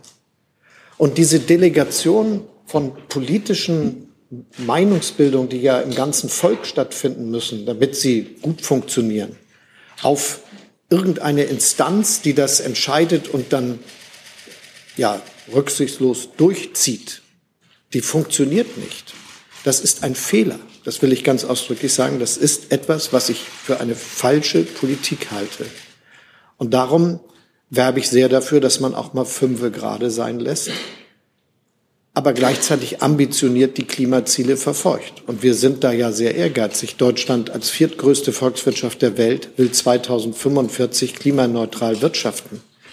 Das ist, glaube ich, in der Dimension an industrieller und ökonomischer Modernisierung bestenfalls mit dem zu vergleichen, was in der zweiten Industrialisierung Deutschlands Ende des 19. Jahrhunderts stattgefunden hat. Da werden unglaubliche, milliardenschwere Investitionen nötig. Neueste Technologien müssen in den verschiedensten Feldern, in der Industrie, in der Wirtschaft, in unserer Energieerzeugung eingesetzt werden, auch bei der Mobilität und beim Heizen eine Rolle spielen. Und da werden auch viele unterschiedliche Technologien zum Tragen kommen und manche vielleicht noch große Karriere machen, auf die wir jetzt gar nicht so kommen. Aber dass wir uns auf den Weg machen, dass wir nicht uns darauf beschränken, wie in den letzten Jahrzehnten zu oft Ziele zu formulieren und wenn es drängend wird, noch größere Ziele zu formulieren, aber auf dem Zwischenschritt nicht genug zu tun. Dass wir das überwunden haben, das ist der eigentliche große Fortschritt, den wir jetzt haben. Aber das habe ich jetzt nicht ganz verstanden. Gerade wenn Sie jetzt das Ziel so betonen und wie groß die Aufgabe ist, dass man Zwischenschritte braucht, wie wollen Sie denn diesen Zwischenschritt jetzt erreichen, wenn weiterhin so viele Öl- und Gasheizungen eingebaut werden dürfen? Das habe ich noch nicht verstanden. Die allermeisten Bürgerinnen und Bürger werden sich ja jetzt auch durch diese Debatte angeregt überlegen, was für sie eine gute Entscheidung ist. Und natürlich werden die Preise für fossile Energien in den nächsten Jahrzehnten wahrscheinlich steigen. Wir haben jetzt äh, Europa wurde in den letzten Jahren, um nur ein Beispiel zu nennen, von 180 Milliarden Kubikmeter russischem Gas beliefert. Davon kommen jetzt nur noch ganz kleine Teile an und in Deutschland gar nicht mehr. Das heißt, wir kaufen unser Gas woanders, das ja aber auch nicht in rauer Menge zur Verfügung steht und stand. Und das im Kopf haben, ist jeder und jede gut beraten zu sagen, es könnte schon sein, dass dadurch, dass überall auf der Welt eine Nachfrage ist, die größer ist als das, was äh, als, als, als, als das Angebot oder zumindest da Druck drauf macht, dass es besser ist, sich bei seiner nächsten anstehenden Entscheidung daran zu orientieren, was auch billiger sein wird. Und das ist natürlich eine der vielen Varianten mit erneuerbaren Energien.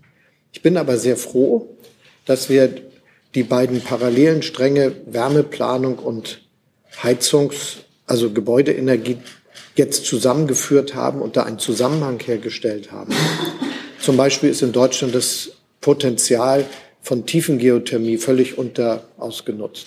Als ich zusammen mit Frau Schwesig in Schwerin eine solche Anlage eingeweiht habe für das Fernwärmenetz von Schwerin, habe ich parallel erfahren, dass äh, Ende der 80er Jahre in Mecklenburg und Vorpommern sehr viele vorgesehene Tiefengeothermiebohrungen für das Fernwärmenetz damals vorgesehen waren, die dann wegen des billigen Gases alle nicht äh, vollzogen worden sind. Aber sowohl dort als auch äh, in Brandenburg und weiten Teilen Ostdeutschlands, in weiten Teilen im Westen Deutschlands gibt es gute Voraussetzungen. Und heute haben wir auch noch viel mehr Geodaten zum Beispiel darüber, wo wir jetzt auch beschließen, wie wir die leichter, leichter verfügbar und auffindbar machen können. Und wir haben moderne Technik mit äh, Seismiktechnik, um herauszufinden, ob die Bohrung wohl erfolgreich wäre. Da wird also mehr passieren, als wir gegenwärtig im Kopf haben. Solarthermie kommt ja zu Unrecht nicht mehr in den ganzen Berichten vor, ist aber auch eine Möglichkeit. Es geht ja nicht nur um die Wärmepumpe, wenn wir über unsere Handlungsmöglichkeiten reden. Und da könnte man jetzt noch viele, viele weitere Beispiele anfügen. Dass wir das jetzt alles herstellen, ist wichtig. Und natürlich wird jetzt die Debatte dazu führen, dass viele Kommunen sagen, wir wollen unser Fernwärmenetz ausbauen. Und dann ist ja die gute Konsequenz, dass sich Bürgerinnen und Bürger, ob das nun Vermieter sind oder ein- und zwei Familienhausbesitzer, daran orientieren können und sagen, okay, ich weiß, in drei Jahren, in vier Jahren habe ich eine Anschlussmöglichkeit, also treffe ich meine Investitionsentscheidung im Hinblick darauf. Und das wird auch dazu führen, dass wahrscheinlich die Effizienz und die Geschwindigkeit, mit der uns das gelingt, größer wird, als wenn wir diese Verbundenheit nicht hergestellt hätten. Die nächste Frage in der gleichen Reihe, die Kollegin. Ja. Die Kollegin neben Ihnen ist zunächst dran. Danke sehr. Jenny Hill, BBC News. Herr Bundeskanzler, ähm, wie überzeugen Sie Wähler, die Angst vor Ihrer Ukraine-Strategie haben? Das, was ich und was die Regierung gemacht hat, ist jetzt, glaube ich, Mainstream. Nämlich vorsichtig zu handeln, sich mit seinen Freunden und Verbündeten abzustimmen, keine Alleingänge zu machen und immer genau zu überlegen, ist das jetzt der richtige Schritt. Auf diese Weise sind wir jetzt nach den USA der zweitgrößte Unterstützer der Ukraine. Und trotzdem gibt es eine überwiegende Zustimmung bei den Bürgerinnen und Bürgern für dieses Vorgehen. Und zwar auch bei denjenigen, die sich manchmal etwas mehr wünschen und bei denjenigen, die sich weniger wünschen oder das eigentlich falsch finden, weil sie sich immer darauf verlassen können, dass wir eine sorgfältig abgewogene Entscheidung treffen und wissen, dass es hier um eine ganz, ganz große Herausforderung geht, denn es findet ja wirklich in unmittelbarster Nähe zu Deutschland durch den russischen Angriff auf die Ukraine ein Krieg in Europa statt zwischen dem Land mit dem größten Territorium in Europa, Russland, und dem Land mit dem zweitgrößten Territorium in Europa, der Ukraine.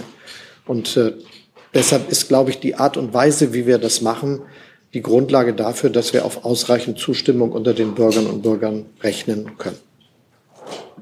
Dann der Kollege daneben. Ja, vielen Dank. Äh, Tobias Sandblad, Schwedischer Rundfunk. Also wir wollen in NATO bald, ja. Äh, äh, aber wir haben eine, äh, eine Vereinbarung mit der Türkei. So wir, wie sagt, äh, wir wollen äh, Erdogan und Türkei ein Mitglieder in EU bleiben. So was, was denkst du, was denken Sie an, an das? Wollen, wollen Sie äh, Schweden äh, helfen? Ich unterstütze den NATO-Beitritt der Ukraine, äh, den NATO-Beitritt.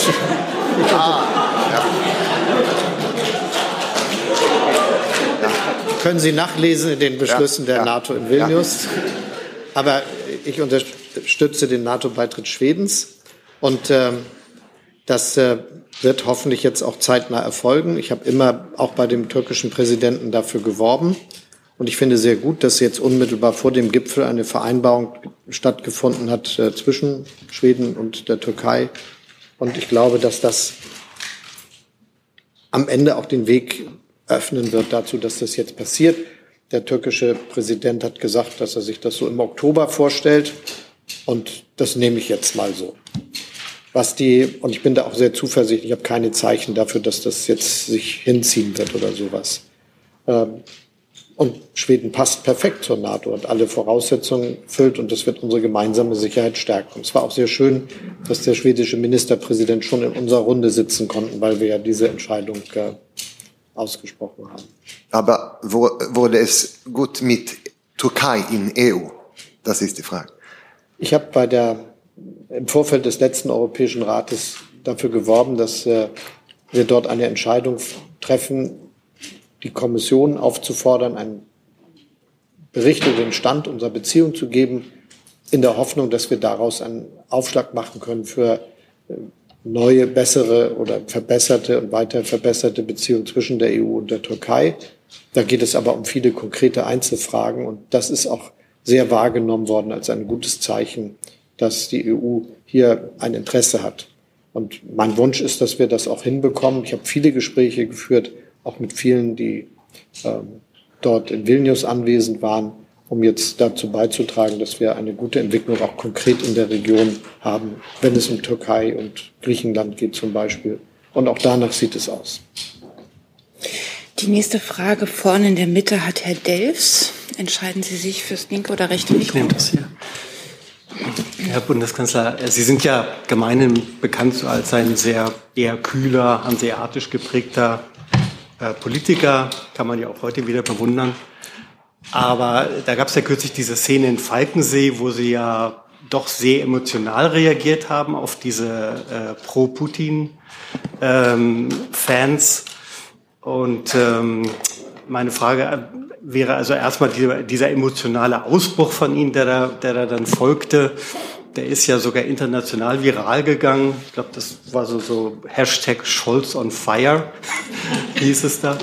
Ähm, ist das, und da kenne ich viele Leute, die sagen, Mensch, der Scholz, der hat ja doch Emotionen und ist ja lebendig und sagt mal, was er denkt.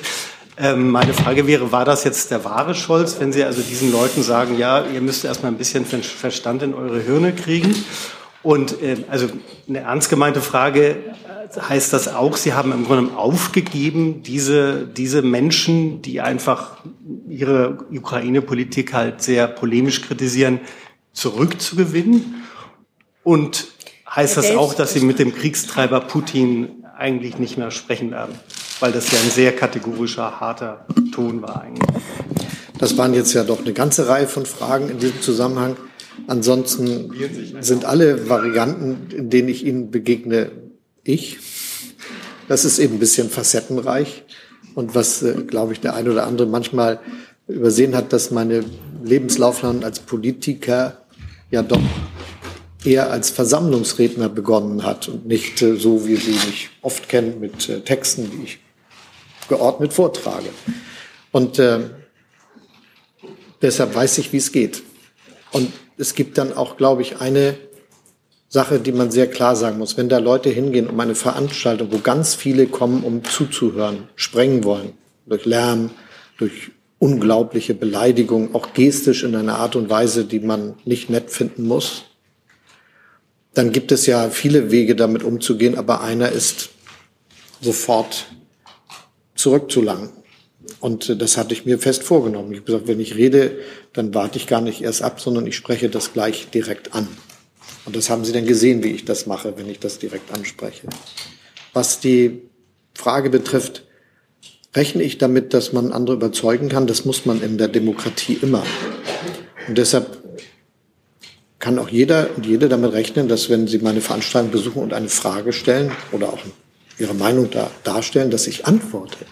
Ich habe auch manche erlebt, die das auch aus so einer politischen Perspektive heraus tun, die völlig überrascht sind, dass sie eine Antwort kriegen und nicht einfach nur beschimpft werden, was für welche sie wohl sind.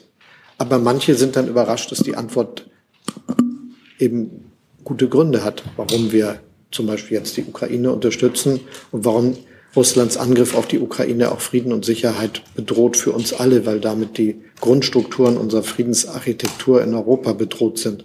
Was Willy Brandt und Helmut Schmidt erreicht haben mit der KSZE und der OSZE heute, das war ein großer Prozess, der auch den Fall des Eisernen Vorhangs und unsere deutsche Einheit mit ermöglicht hat und der diese Prinzipien, die Putin jetzt mit Füßen tritt, zur Grundlage hatte. Das, glaube ich, muss immer dazu gesagt werden. So, dann war noch die dritte. Ja, genau. Ja, natürlich. Ich werde selbstverständlich auch mal wieder mit ihm reden. Ja. Aber da ist nichts terminiert, falls Sie es gleich nachfragen wollen. Die nächste Frage hat Herr Pappas. Ich sehe weder das Mikro nicht ja. jetzt. Äh, Papas vom griechischen Fernsehen, Herr Bundeskanzler. Sie haben in Vilnius eine Reihe von bilateralen Gesprächen und Sie sind mit dem türkischen Präsidenten Erdogan äh, haben Sie getroffen und auch mit dem griechischen Ministerpräsidenten. Deutschland hat in der Vergangenheit äh, schon äh, vermittelt, um die Spannungen in der Ägäis und im östlichen Mittelmeer abzubauen. Was war oder was ist Ihr Anliegen bei diesen Gesprächen gewesen und haben Sie erreicht, das, was Sie gewollt haben? Ich könnte die Antwort kurz machen, ja. Aber ich sage doch noch ein paar Bemerkungen. Mir ist es ganz, ganz wichtig, dass wir unseren Beitrag dazu leisten, dass die Beziehung zum Beispiel zwischen der Türkei und der EU und der Türkei und Deutschland sich gut weiterentwickeln. Das gilt selbstverständlich für die Beziehung, die wir mit Griechenland haben. Wir sind beide EU-Mitglieder und äh, haben viele, viele gemeinsame Perspektiven und Ansichten. Und deshalb sind meine Gespräche mit dem griechischen Ministerpräsidenten jetzt schon, schon seit vielen Jahren immer sehr freundschaftlich, was ich auch sehr wichtig finde. Und wir fühlen uns auch verpflichtet, für ein gutes Verhältnis der Beteiligten in der Ägäis zu sorgen und äh, sind da immer wieder Partner. Und das werden wir auch sein und äh, bleiben. Und natürlich hat das eine Rolle gespielt. Ich habe für mich das so wahrgenommen, dass beide Regierungschefs, also dass der Präsident und der Ministerpräsident sehr wohl die Perspektive haben, ein besseres Verhältnis der beiden Länder zueinander möglich zu machen. Und das wäre doch gut. Danke. Die nächste Frage hat Herr Schmidt. Ist es das weiße Mikro? Ja. Ähm, Herr Bundeskanzler, Europa und Deutschland haben sich ähm, haben die Transformation gestartet, äh, weg von Kohle, Gas und Öl. Sie haben es schon ausgeführt. Äh, international wird weiter massiv in die Fossilen investiert, auch von westlichen Konzernen. Äh, die Exportländer wollen nicht aussteigen. Was macht Sie eigentlich zuversichtlich, dass das CO2, was in Europa eingespart wird, nicht noch ähm, ja, jahrzehntelang in anderen Teilen der Welt imitiert wird und ähm, Europa sich und seine Industrie tatsächlich auch ein Stück weit belastet, ohne dass wirklich was für das Klima gewonnen ist? Das ist eine Frage, die uns alle umtreiben muss. Die ist schon von sehr grundlegender Bedeutung. Und deshalb ein paar Antworten darauf. Wir müssen wollen und wünschen, dass die Länder in Südamerikas, in Afrika und in Asien einen ähnlichen wirtschaftlichen Wohlstand entwickeln können, wie wir ihn haben. Und wenn man die ökonomischen Entwicklungen der letzten Jahrzehnte betrachtet, dann ist das zwar, ja gerade unsere gegenwärtigen Bericht, unser diese Woche zuletzt verhandelter Bericht über die äh, Entwicklungsziele gezeigt hat, nicht überall gut, aber es hat doch Milliarden gegeben, die irgendwie vorangekommen sind ökonomisch. Viele, die jetzt in diesen Ländern zur Mittelschicht dazugehören. Und es gibt ökonomische Wachstumsprozesse, die sehr enorm sind. Als Folge auch der Globalisierung. Aber wenn wir uns klar machen, dass wir das wollen und wünschen müssen, dass dort ein ähnlicher Wohlstand herrscht, wie wir ihn haben, ist klar, wenn das alles so geschieht, wie wir das die letzten 200 Jahre gemacht haben, dann geht das schief. Nicht nur für diese Länder, sondern auch für uns. Also hat Deutschland, hat Europa, haben wir eine ganz herausragende Aufgabe, nämlich die Technologien zu entwickeln, mit denen man wirtschaftlichen Wohlstand organisieren kann, ohne das Klima und Biodiversität zu schädigen. Das ist unsere Aufgabe. Und indem wir das bei uns machen, geben wir auch gleich eine Antwort, wie man es anderswo machen kann. Und wenn ich jetzt mit vielen spreche, habe ich den Eindruck, das wird schon verstanden. Und es ist etwas Wichtiges, dass die 250, 260 für sich als Ziel, wo sie klimaneutral wollen, auch akzeptiert haben. Für mich ist aber genau, um die Frage zu adressieren, die Sie angesprochen haben, die Initiative so wichtig gewesen, die jetzt immer mehr Erfolg hat, einen internationalen Klimaclub zu schaffen. Das habe ich ja schon als Finanzminister begonnen und das ist jetzt bei den G7 vereinbart mit unglaublich vielen anderen Ländern, die da regelmäßig jetzt dazukommen. Mit Chile haben wir jetzt den Co-Vorsitz, damit das nicht so eine G7-Veranstaltung ist. Aber da sind jetzt, Kenia ist beigetreten, da kommt immer mehr. Australien gerade als bei dem Besuch, den der australische Ministerpräsident bei mir hatte. Und das ist die Antwort, wie wir gleichzeitig diese Probleme lösen, dass andere dann noch Konkurrenz machen mit äh, schmutziger Technologie. Da kann man dann die Antwort geben mit äh, Zöllen oder Grenzausgleichmechanismen, wie die EU das gemacht hat und andere auch machen, aber man muss gleichzeitig eine Transformationsperspektive formulieren. Und das ist das, was ich mir mit dem Klimaclub verbinde. Da werden wir nicht immer alle die gleichen Politiken haben, aber solange wir auf dem gleichen Pfad unterwegs sind, wird es gehen. Und das wird uns noch ein bisschen beschäftigen. Aber ich glaube, dass wir sogar einen großen zusätzlichen Wachstumsschub bekommen können. Denn wenn das erstmal gezeigt wird, dass das geht, dass die viertgrößte Volkswirtschaft der Welt, Industrieland, weltweit wettbewerbsfähig sein kann mit modernsten Technologien, aber das Klima und die Biodiversität nicht schädigt, dann werden das alle anderen machen wollen. Und sie werden dabei zurückgreifen auf Fähigkeiten, die wir hier dann entwickelt haben, nämlich die Technologien. Und das ist dann auch ein gutes Modell für das exportorientierte Deutschland. Wir haben jetzt gleich anderthalb Stunden herum. Die Frageliste ist noch sehr lang. Wie viele wissen, die noch nicht dran waren? Ich würde mal versuchen, dass wir noch fünf Fragestellerinnen und Fragesteller schaffen mit kurzen Fragen und kurzen Antworten. Herr Jessen. Also ich bleibe hier auch noch acht Stunden. Dankeschön. Dann machen wir weiter. Äh, Wir haben noch den Finn. Ja, Herr Bundeskanzler, ich habe eine Frage, die das ähm, Verhältnis zwischen Deutschland und Israel im weiteren Sinne betrifft. Ähm, ich gehe davon aus, dass Ihnen der Name Muriel Asseburg ähm, etwas sagt, eine Wissenschaftlerin mit Expertise für den Nahen Osten, die seit vielen Jahren für die Stiftung Wissenschaft und Politik arbeitet, einer der wichtigen beratenden Thinktanks der Bundesregierung. Sie hat in einem längeren Interview auch bestimmte Handlungen der israelischen Regierung in den Besatzungsgebieten äh, kritisiert. Daraufhin gab es eine starke öffentliche Kampagne, in der unter anderem die israelische Botschaft sich zu Wort meldete und davon sprach, dass es Antisemitismus im pseudoakademischen Milieu gebe. Lässt sich die Bundesregierung beraten von Antisemiten im pseudoakademischen Milieu? Ach, also um die abstrakte Frage zu beantworten, die ja von jeder Person völlig frei ist, selbstverständlich nicht. Dann möchte ich gerne konkret nachfragen, wie gesagt, davon ausgehend, dass Ihnen die Causa äh, Asseburg und die ähm, Äußerungen und den Streit um Ihre Person äh, geläufig sind. Wie bewerten Sie es, dass die Botschaft eines Landes in derartig scharfer Form Wissenschaftler und Wissenschaftlerinnen ähm, öffentlich kritisiert. Das hatte dann unter anderem zur Folge, dass Frau Asseburg jetzt bei einem Besuch in Israel tätlich angegriffen wurde. Ähm, wie bewerten Sie es, dass diplomatische Vertretungen so agieren?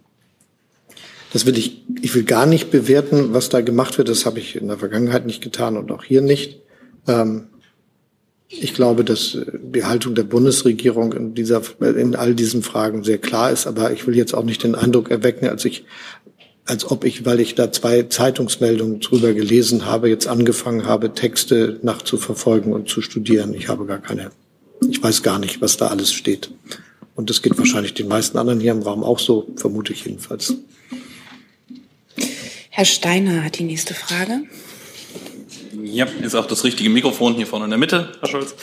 Ähm, wir sind jetzt knapp auf der Hälfte der Legislatur. Fehlende Erzieherinnen und Erzieher, kaputte Schulen, fehlendes Pflegepersonal, ihre Wohnungsneubauziele sind weit verfehlt. Vier bis fünf Windräder pro Tag sind auch noch nicht erreicht. Wärmepumpen und Sanierungen sind für viele teure Zukunftsmusik. Die Bürger spüren stattdessen Inflation, steigende Zinsen, Mieten und Lebensmittelpreise und wirtschaftlich kommt nun eine Rezession. Als Bundeskanzler ist es natürlich vergleichsweise leicht, fünfe gerade sein zu lassen, wie Sie es eben gesagt haben, mit dem Geleisteten vielleicht auch zufrieden zu sein und Gelassenheit im Miteinander zu fordern, ganz flexibel und pragmatisch. Aber in relevanten Teilen der Bevölkerung ist die Stimmung ja offenkundig eine deutlich andere. Nicht nur bei den Böswilligen. Die Leute sind massiv verunsichert, aber Sie sagen hier jetzt Sätze Herr Steiner, das mit den kurzen Fragen war ernst Ja, gemeint. ich gebe mir Mühe. Natürlich werden die Preise für fossile Energien wahrscheinlich steigen. Das ist so ein Satz, bei dem viele Bürger jetzt wieder sagen werden, was will er uns denn damit jetzt gesagt haben? Ich würde gerne von Ihnen wissen, wann kommt denn jetzt die Führung, die Sie mal versprochen haben, wenn sie bestellt wurde?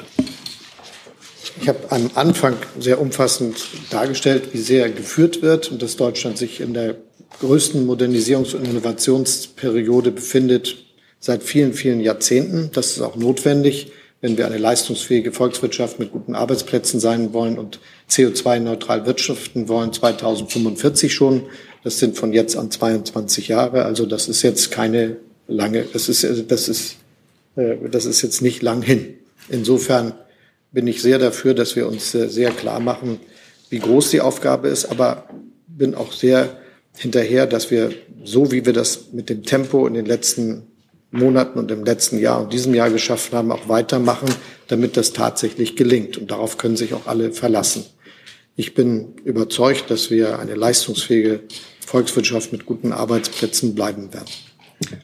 Dann noch ganz kurze Nachfrage. Viele Leute haben gefragt, Richtlinienkompetenz des Kanzlers, wo ist die denn? Äh, wann wird sie benutzt? Ich würde gerne wissen, wie ist Ihr Brief zur Kindergrundsicherung zu interpretieren? War das eine Anwendung Ihrer Richtlinienkompetenz oder war das nur eine freundliche Aufforderung an die beteiligten Ministerien? Als ich das mal davor von meiner Richtlinienkompetenz Gebrauch gemacht habe, war das auch ein höflicher, freundlicher Brief. Der wurde ja öffentlich bekannt.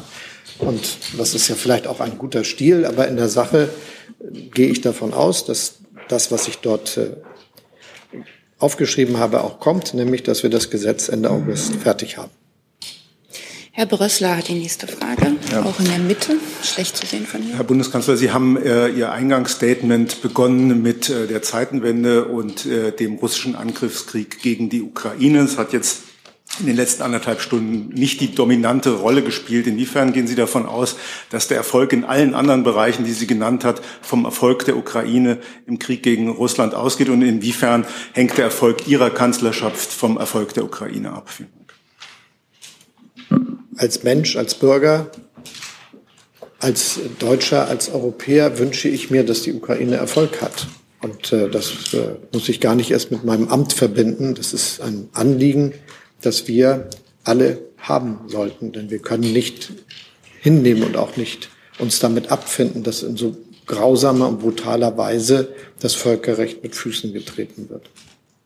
Nachfrage, haben Sie das Gefühl, man müsste noch mehr tun, um der Ukraine zu helfen? Oder ist das, was bisher getan wird, auch an Waffenhilfe einfach das, was geht? Und äh, das verstetigt man, aber in der Qualität wird mehr nicht gehen für die Ukraine? Wir haben ja sehr viel gemacht und das, was wir tun, ist auch sehr relevant, sowohl was die Luftverteidigung betrifft, als auch die Artillerie, was die Ausbildung betrifft, was äh, die Schaffung von Reparaturstrukturen betrifft, damit die gelieferten Waffen und nicht nur unsere auch eingesetzt werden können. Das äh, Ausbauen von Kapazitäten zur Munitionsproduktion, auch das gehört ja dazu. Und äh, wir sind jetzt unverändert und auch immer weiter dabei, dafür zu sorgen, dass die Ukraine so lange durchhalten kann, wie das erforderlich ist.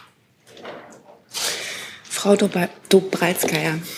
Äh, Herr Scholz, Ihre Regierungszeit ist in fast genau zwei Jahren eventuell vorbei. Wie wollen Sie. Dennoch, wie wollen Sie, dass man sich dann an Sie erinnert? Olaf Scholz soll der Kanzler sein, der ich stehe am Anfang meiner Tätigkeit als Bundeskanzler und deshalb habe ich mit der Frage, wie man sie hinterher zusammenfassen soll, nicht äh, beschäftigt. Und ob ich es einmal tun werde, weiß ich nicht. Das müssen dann doch schon andere wissen. Aber ich glaube, wir sind schon in einem Moment, der sehr bedeutend ist für die Geschichte und Geschick, für das weitere Geschick unseres Landes.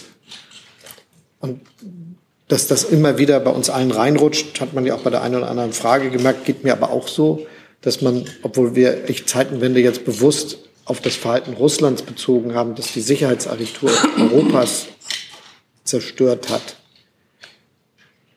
dass man immer denkt, die Politik, die wir machen, das ist doch die Zeitenwende. Aber das ist ja nur eine Konsequenz daraus. Trotzdem sind wir in einem Moment, wo wir es jetzt schaffen müssen, die Grundlage dafür zu legen, dass Deutschland eine Gesellschaft ist, die vorne dabei ist, wenn es um Technologien geht, die auch in 10, 20, 30 Jahren sehr gute Arbeitsplätze hat, die wirtschaftlichen Wohlstand hat und die zusammenhält und die es gleichzeitig schafft, Klima und Biodiversität zu schützen.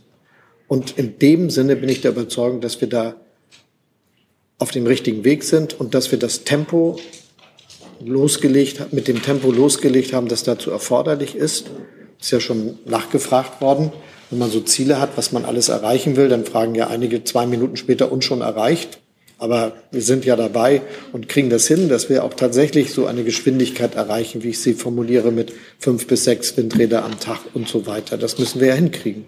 Und mein Eindruck ist, das ist uns gelungen. Und da dürfen wir jetzt nicht nachlassen, weil es für die Zukunft unseres Landes von so großer Bedeutung ist. Herr Busch mit der nächsten Frage. Danke, Fabian Busch von Web.de und GMX. Ähm, Herr Bundeskanzler, im Mai hat der Bundestag eine Pflegereform beschlossen, über die eigentlich alle Redner gesagt haben, auch aus Ihrer Koalition, das wird nicht reichen. Ähm, was wollen Sie noch unternehmen, um die Pflegeversicherung so aufzustellen, dass sie in 10 oder 20 Jahren noch funktioniert? Wir müssen eine gute Pflege haben in Deutschland. Das sind viele inhaltliche und fachliche Reformen, die die Regierung weiter vorantreiben wird. Und wir müssen natürlich immer auch die Finanzierung gewährleisten. Und deshalb gehört ja zu dieser Reform und den Reformschritten, die wir uns vorgenommen haben, dass wir auch die Belastung, die die Bürgerinnen und Bürger, die zum Beispiel in stationärer Pflege sind, Stück für Stück reduzieren wollen. Da gibt es so eine Abwärtstreppe, wie Sie wissen. Und wir müssen dafür sorgen, dass genügend Frauen und Männer sich für den Beruf entscheiden und dort auch tätig sind. Das ist ja eine ganz große Herausforderung, wenn wir uns das einmal anschauen. Die Fluktuation in den Pflegeberufen ist ziemlich groß. Also da lernen Leute viele Jahre einen schweren Beruf und dann bleiben sie, ich habe die Zahl jetzt nicht genau im Kopf, acht bis neun Jahre, glaube ich, also sagen wir mal acht, im Schnitt da und wechseln dann den Beruf. Und das wäre ja schon schön, wenn wir die Arbeitsbedingungen so gestalten könnten, dass viele darin auch bleiben. Ein paar Fortschritte haben wir schon durchgesetzt. Hubertus Heil und ich sogar schon in der letzten Legislaturperiode, dass zum Beispiel Tarifverträge eine größere Rolle spielen für die Bezahlung der Beschäftigten und die Löhne, die damit verbunden sind. Aber das ist nicht alles. Es geht auch schon um gute und familienfreundliche Arbeitsbedingungen, was ja schwer ist, wenn Pflege ständig zur Verfügung stehen muss. Also für mich ein Thema, bei dem wir auch nicht nachlassen dürfen. Und da können Sie sich auch darauf verlassen, werden wir nicht. Hey Leute, diese Folge wird diesmal präsentiert von unserem Partner, äh, äh, Partnern, der Junge Naiv Crowd. Tausende Menschen, die uns jeden Monat mit Geldgeschenken beglücken. Danke dafür und jetzt geht's weiter. Schaffen wir drei letzte Fragen? Ja. Dann haben wir nämlich den Kollegen dort hinten, Herrn Ayash und Frau Pauli. Zuerst Ihren Namen kenne ich nicht. Ja, Alexander Schön, Pro7 Sat1. Äh, Herr Bundeskanzler, Sie haben vor ja, ein paar Tagen äh, in einem Interview gesagt, dass Sie nicht John Wayne seien. Welche Filmfigur würde denn zu Ihnen passen? das ist jetzt. Die Frage könnte ich beantworten, mache ich aber nicht. Dann eine Nachfrage ähm, mit Blick jetzt nach der Sommerpause äh, mit Ihren Koalitionspartnern, wie werden Sie denn dort umgehen mit Blick auf die ganzen Streitigkeiten? Werden Sie mehr Machtworte sprechen, mehr moderieren? Mein Eindruck ist, dass alle das jetzt durchaus als einen Moment begreifen, wo sie die Tatsache, dass wir so viel abgearbeitet haben, bei dem, was sie jetzt noch vor uns haben, weniger laut, aber weiter mit Ergebnissen zustande bringen werden. Und die sollen dann auch schneller kommen. Und ich glaube, das wird uns auch gelingen. Herr Ayasch. Das? Das? Herr Bundeskanzler, die Muslime hier in Deutschland leiden auch von äh, Rassismus und, äh, und äh, Diskriminierung. Und die Attacke gegen die Muslime in Deutschland ist zurzeit zu, viel zugenommen. Gibt es eigentlich Pläne, den Dialog oder was zwischen Muslime, Christen und Juden hier in Deutschland zu verstärken? Nochmal. Also, ins, nee, eine bitte, Herr Ayasch. Das mein Eindruck ist, dass äh, wir als Gesellschaft die, einen hohen Respekt vor den unterschiedlichen religiösen Vorstellungen der Bürgerinnen und Bürger haben und dass das uns auch als Gesellschaft auszeichnet. Und deshalb müssen wir umso strenger sein mit denjenigen, die Gewalt zum Beispiel ausüben oder antisemitisch agieren oder antimuslimisch agieren oder antichristlich, gibt ja alles. Und eine Gesellschaft, die Zusammenhalt, muss tatsächlich von der Vorstellung von im weitesten Sinne guter Toleranz ausgehen. Ist es eine Nachfrage? Eine Nachfrage sei Ihnen erlaubt. Meine zweite Frage bitte, Außenpolitik eigentlich. Es war, Herr Ayash, die Vereinbarung war Nachfrage. Ein neues Thema. Wir haben echt Zeitnöte. Frau Pauli möchte noch eine Frage stellen und da hinten ist ein Kollege, der mich sehr strafend ansieht, weil ich den nämlich vergessen habe bislang. Tut mir leid. Frau Pauli. Ist es das? Das Vorderste. Das Allervorderste. Jetzt, jetzt. Ähm, Nochmal vielleicht auf eine Bilanz, vielleicht nicht äh, sozusagen Ihrer einmaligen Regierungszeit, aber jetzt des vergangenen Jahres. Wir haben über Ihre Erfolge oder Sie haben über Ihre Erfolge eingangs gesprochen. Wir haben viel über die AfD gesprochen, die äh, nicht nur der SPD, sondern der Ampel insgesamt und der Demokratie sicherlich äh, Schwierigkeiten bereitet. Dem kritischen Bürger, der sich äh, von den Ampelparteien abwendet. Wie würden Sie ihm oder was würden Sie ihm sagen? Was waren die besonderen Erfolge dieses Jahres und was, wo sind Sie sehr kritisch in diesem kleinen intimen Rahmen? Ähm, was muss dringend besser werden? Wo muss, müssen Sie noch einen Zahn zulegen? Ich will mich mal überwiegend mit dem ersten Teil aufhalten, aber um es klar zu sagen, es ist doch schon ein Erfolg, dass im Herbst des letzten Jahres alle große Angst hatten, dass wir es kalt haben werden, dass äh, unglaublich viele Fabriken schließen müssen, dass wir eine Wirtschaftskrise erleben, die zehn Jahre dauert und dass wir jetzt da sind und völlig vergessen haben, dass wir da ein Problem hatten. Das ist irgendwie, wenn man sich so viel Mühe gegeben hat, so weit zu kommen, etwas, wo man immer denkt, was sage ich eigentlich dazu? Aber eigentlich sage ich toll.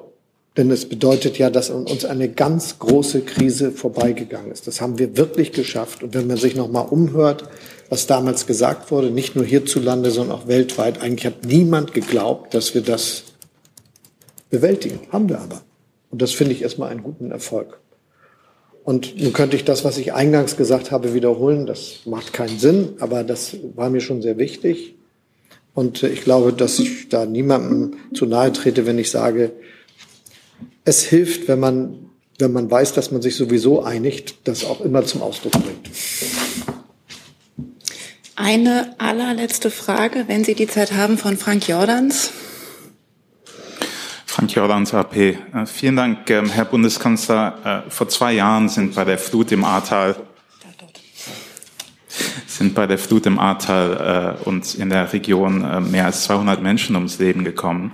Ähm, die äh, EU-Kommission äh, will den 15. Juli als ähm, Tag des Gedenkens für äh, Opfer der Klimakrise ähm, benennen und begehen. Ähm, in Deutschland selbst äh, spricht man irgendwie weniger über die Klimatoten vor der Haustür als über verspätete Ferienflieger und ähm, ja, den Heizhammer. Meine Frage ist, warum schaffen das andere Länder? äh, bei Tempolimit oder Kurzstreckenflugverbot oder auch Einbau von ähm, Wärmepumpen so viel schneller als Deutschland. Äh, ihre Regierung scheint sich da im kleinen Klein irgendwie zu verheddern und ähm, dann am Ende kommt viel, äh, viel weniger raus, als reinging. Ich teile die Analyse nicht. Ich glaube, dass äh, die Themen, die Sie gerade aufgerufen haben, eher zu dem Klein-Klein der großen Herausforderungen gehören, die wichtig sind, wenn wir die Klimakrise bekämpfen wollen. Und dass die viertgrößte Volkswirtschaft der Welt es schafft, 2045 CO2-neutral zu wirtschaften und gleichzeitig weiter vorne dabei zu sein und großes Wirtschaftswachstum zu haben und gut bezahlte Arbeitsplätze, das ist groß, groß. Äh, kleine Nachfrage, wenn, wenn ich darf. Die aber in ihrer eigenen Koalition wird ja teils mit Desinformationen gearbeitet, was die äh, Pläne der Bundesregierung angeht. Ähm, ist da nicht irgendwann der Punkt gekommen, wo Sie äh, wie bei den Reichsbürgern mal auf den Putz hauen oder die sprichwörtliche Bazooka rausholen? Ich kann Ihnen versichern, dass wir in der Koalition viel diskutieren, aber dass niemand äh, eine so heftige Rede dem anderen gegenüber vorhat oder jemals hatte. Ich weiß, dass einige Fragen noch unbeantwortet sind und übrig geblieben sind und bitte um Verständnis, dass wir jetzt trotzdem einen Punkt setzen müssen, weil der Kanzler einen Anschlusstermin hat. Das heißt nur, Herr Bundeskanzler, Sie sind jederzeit hier wieder herzlich willkommen, gerne auch vor dem Zeitpunkt in einem Jahr. Danke, dass Sie gekommen sind und damit schließe ich die Pressekonferenz. Schönen Urlaub. I'm thinking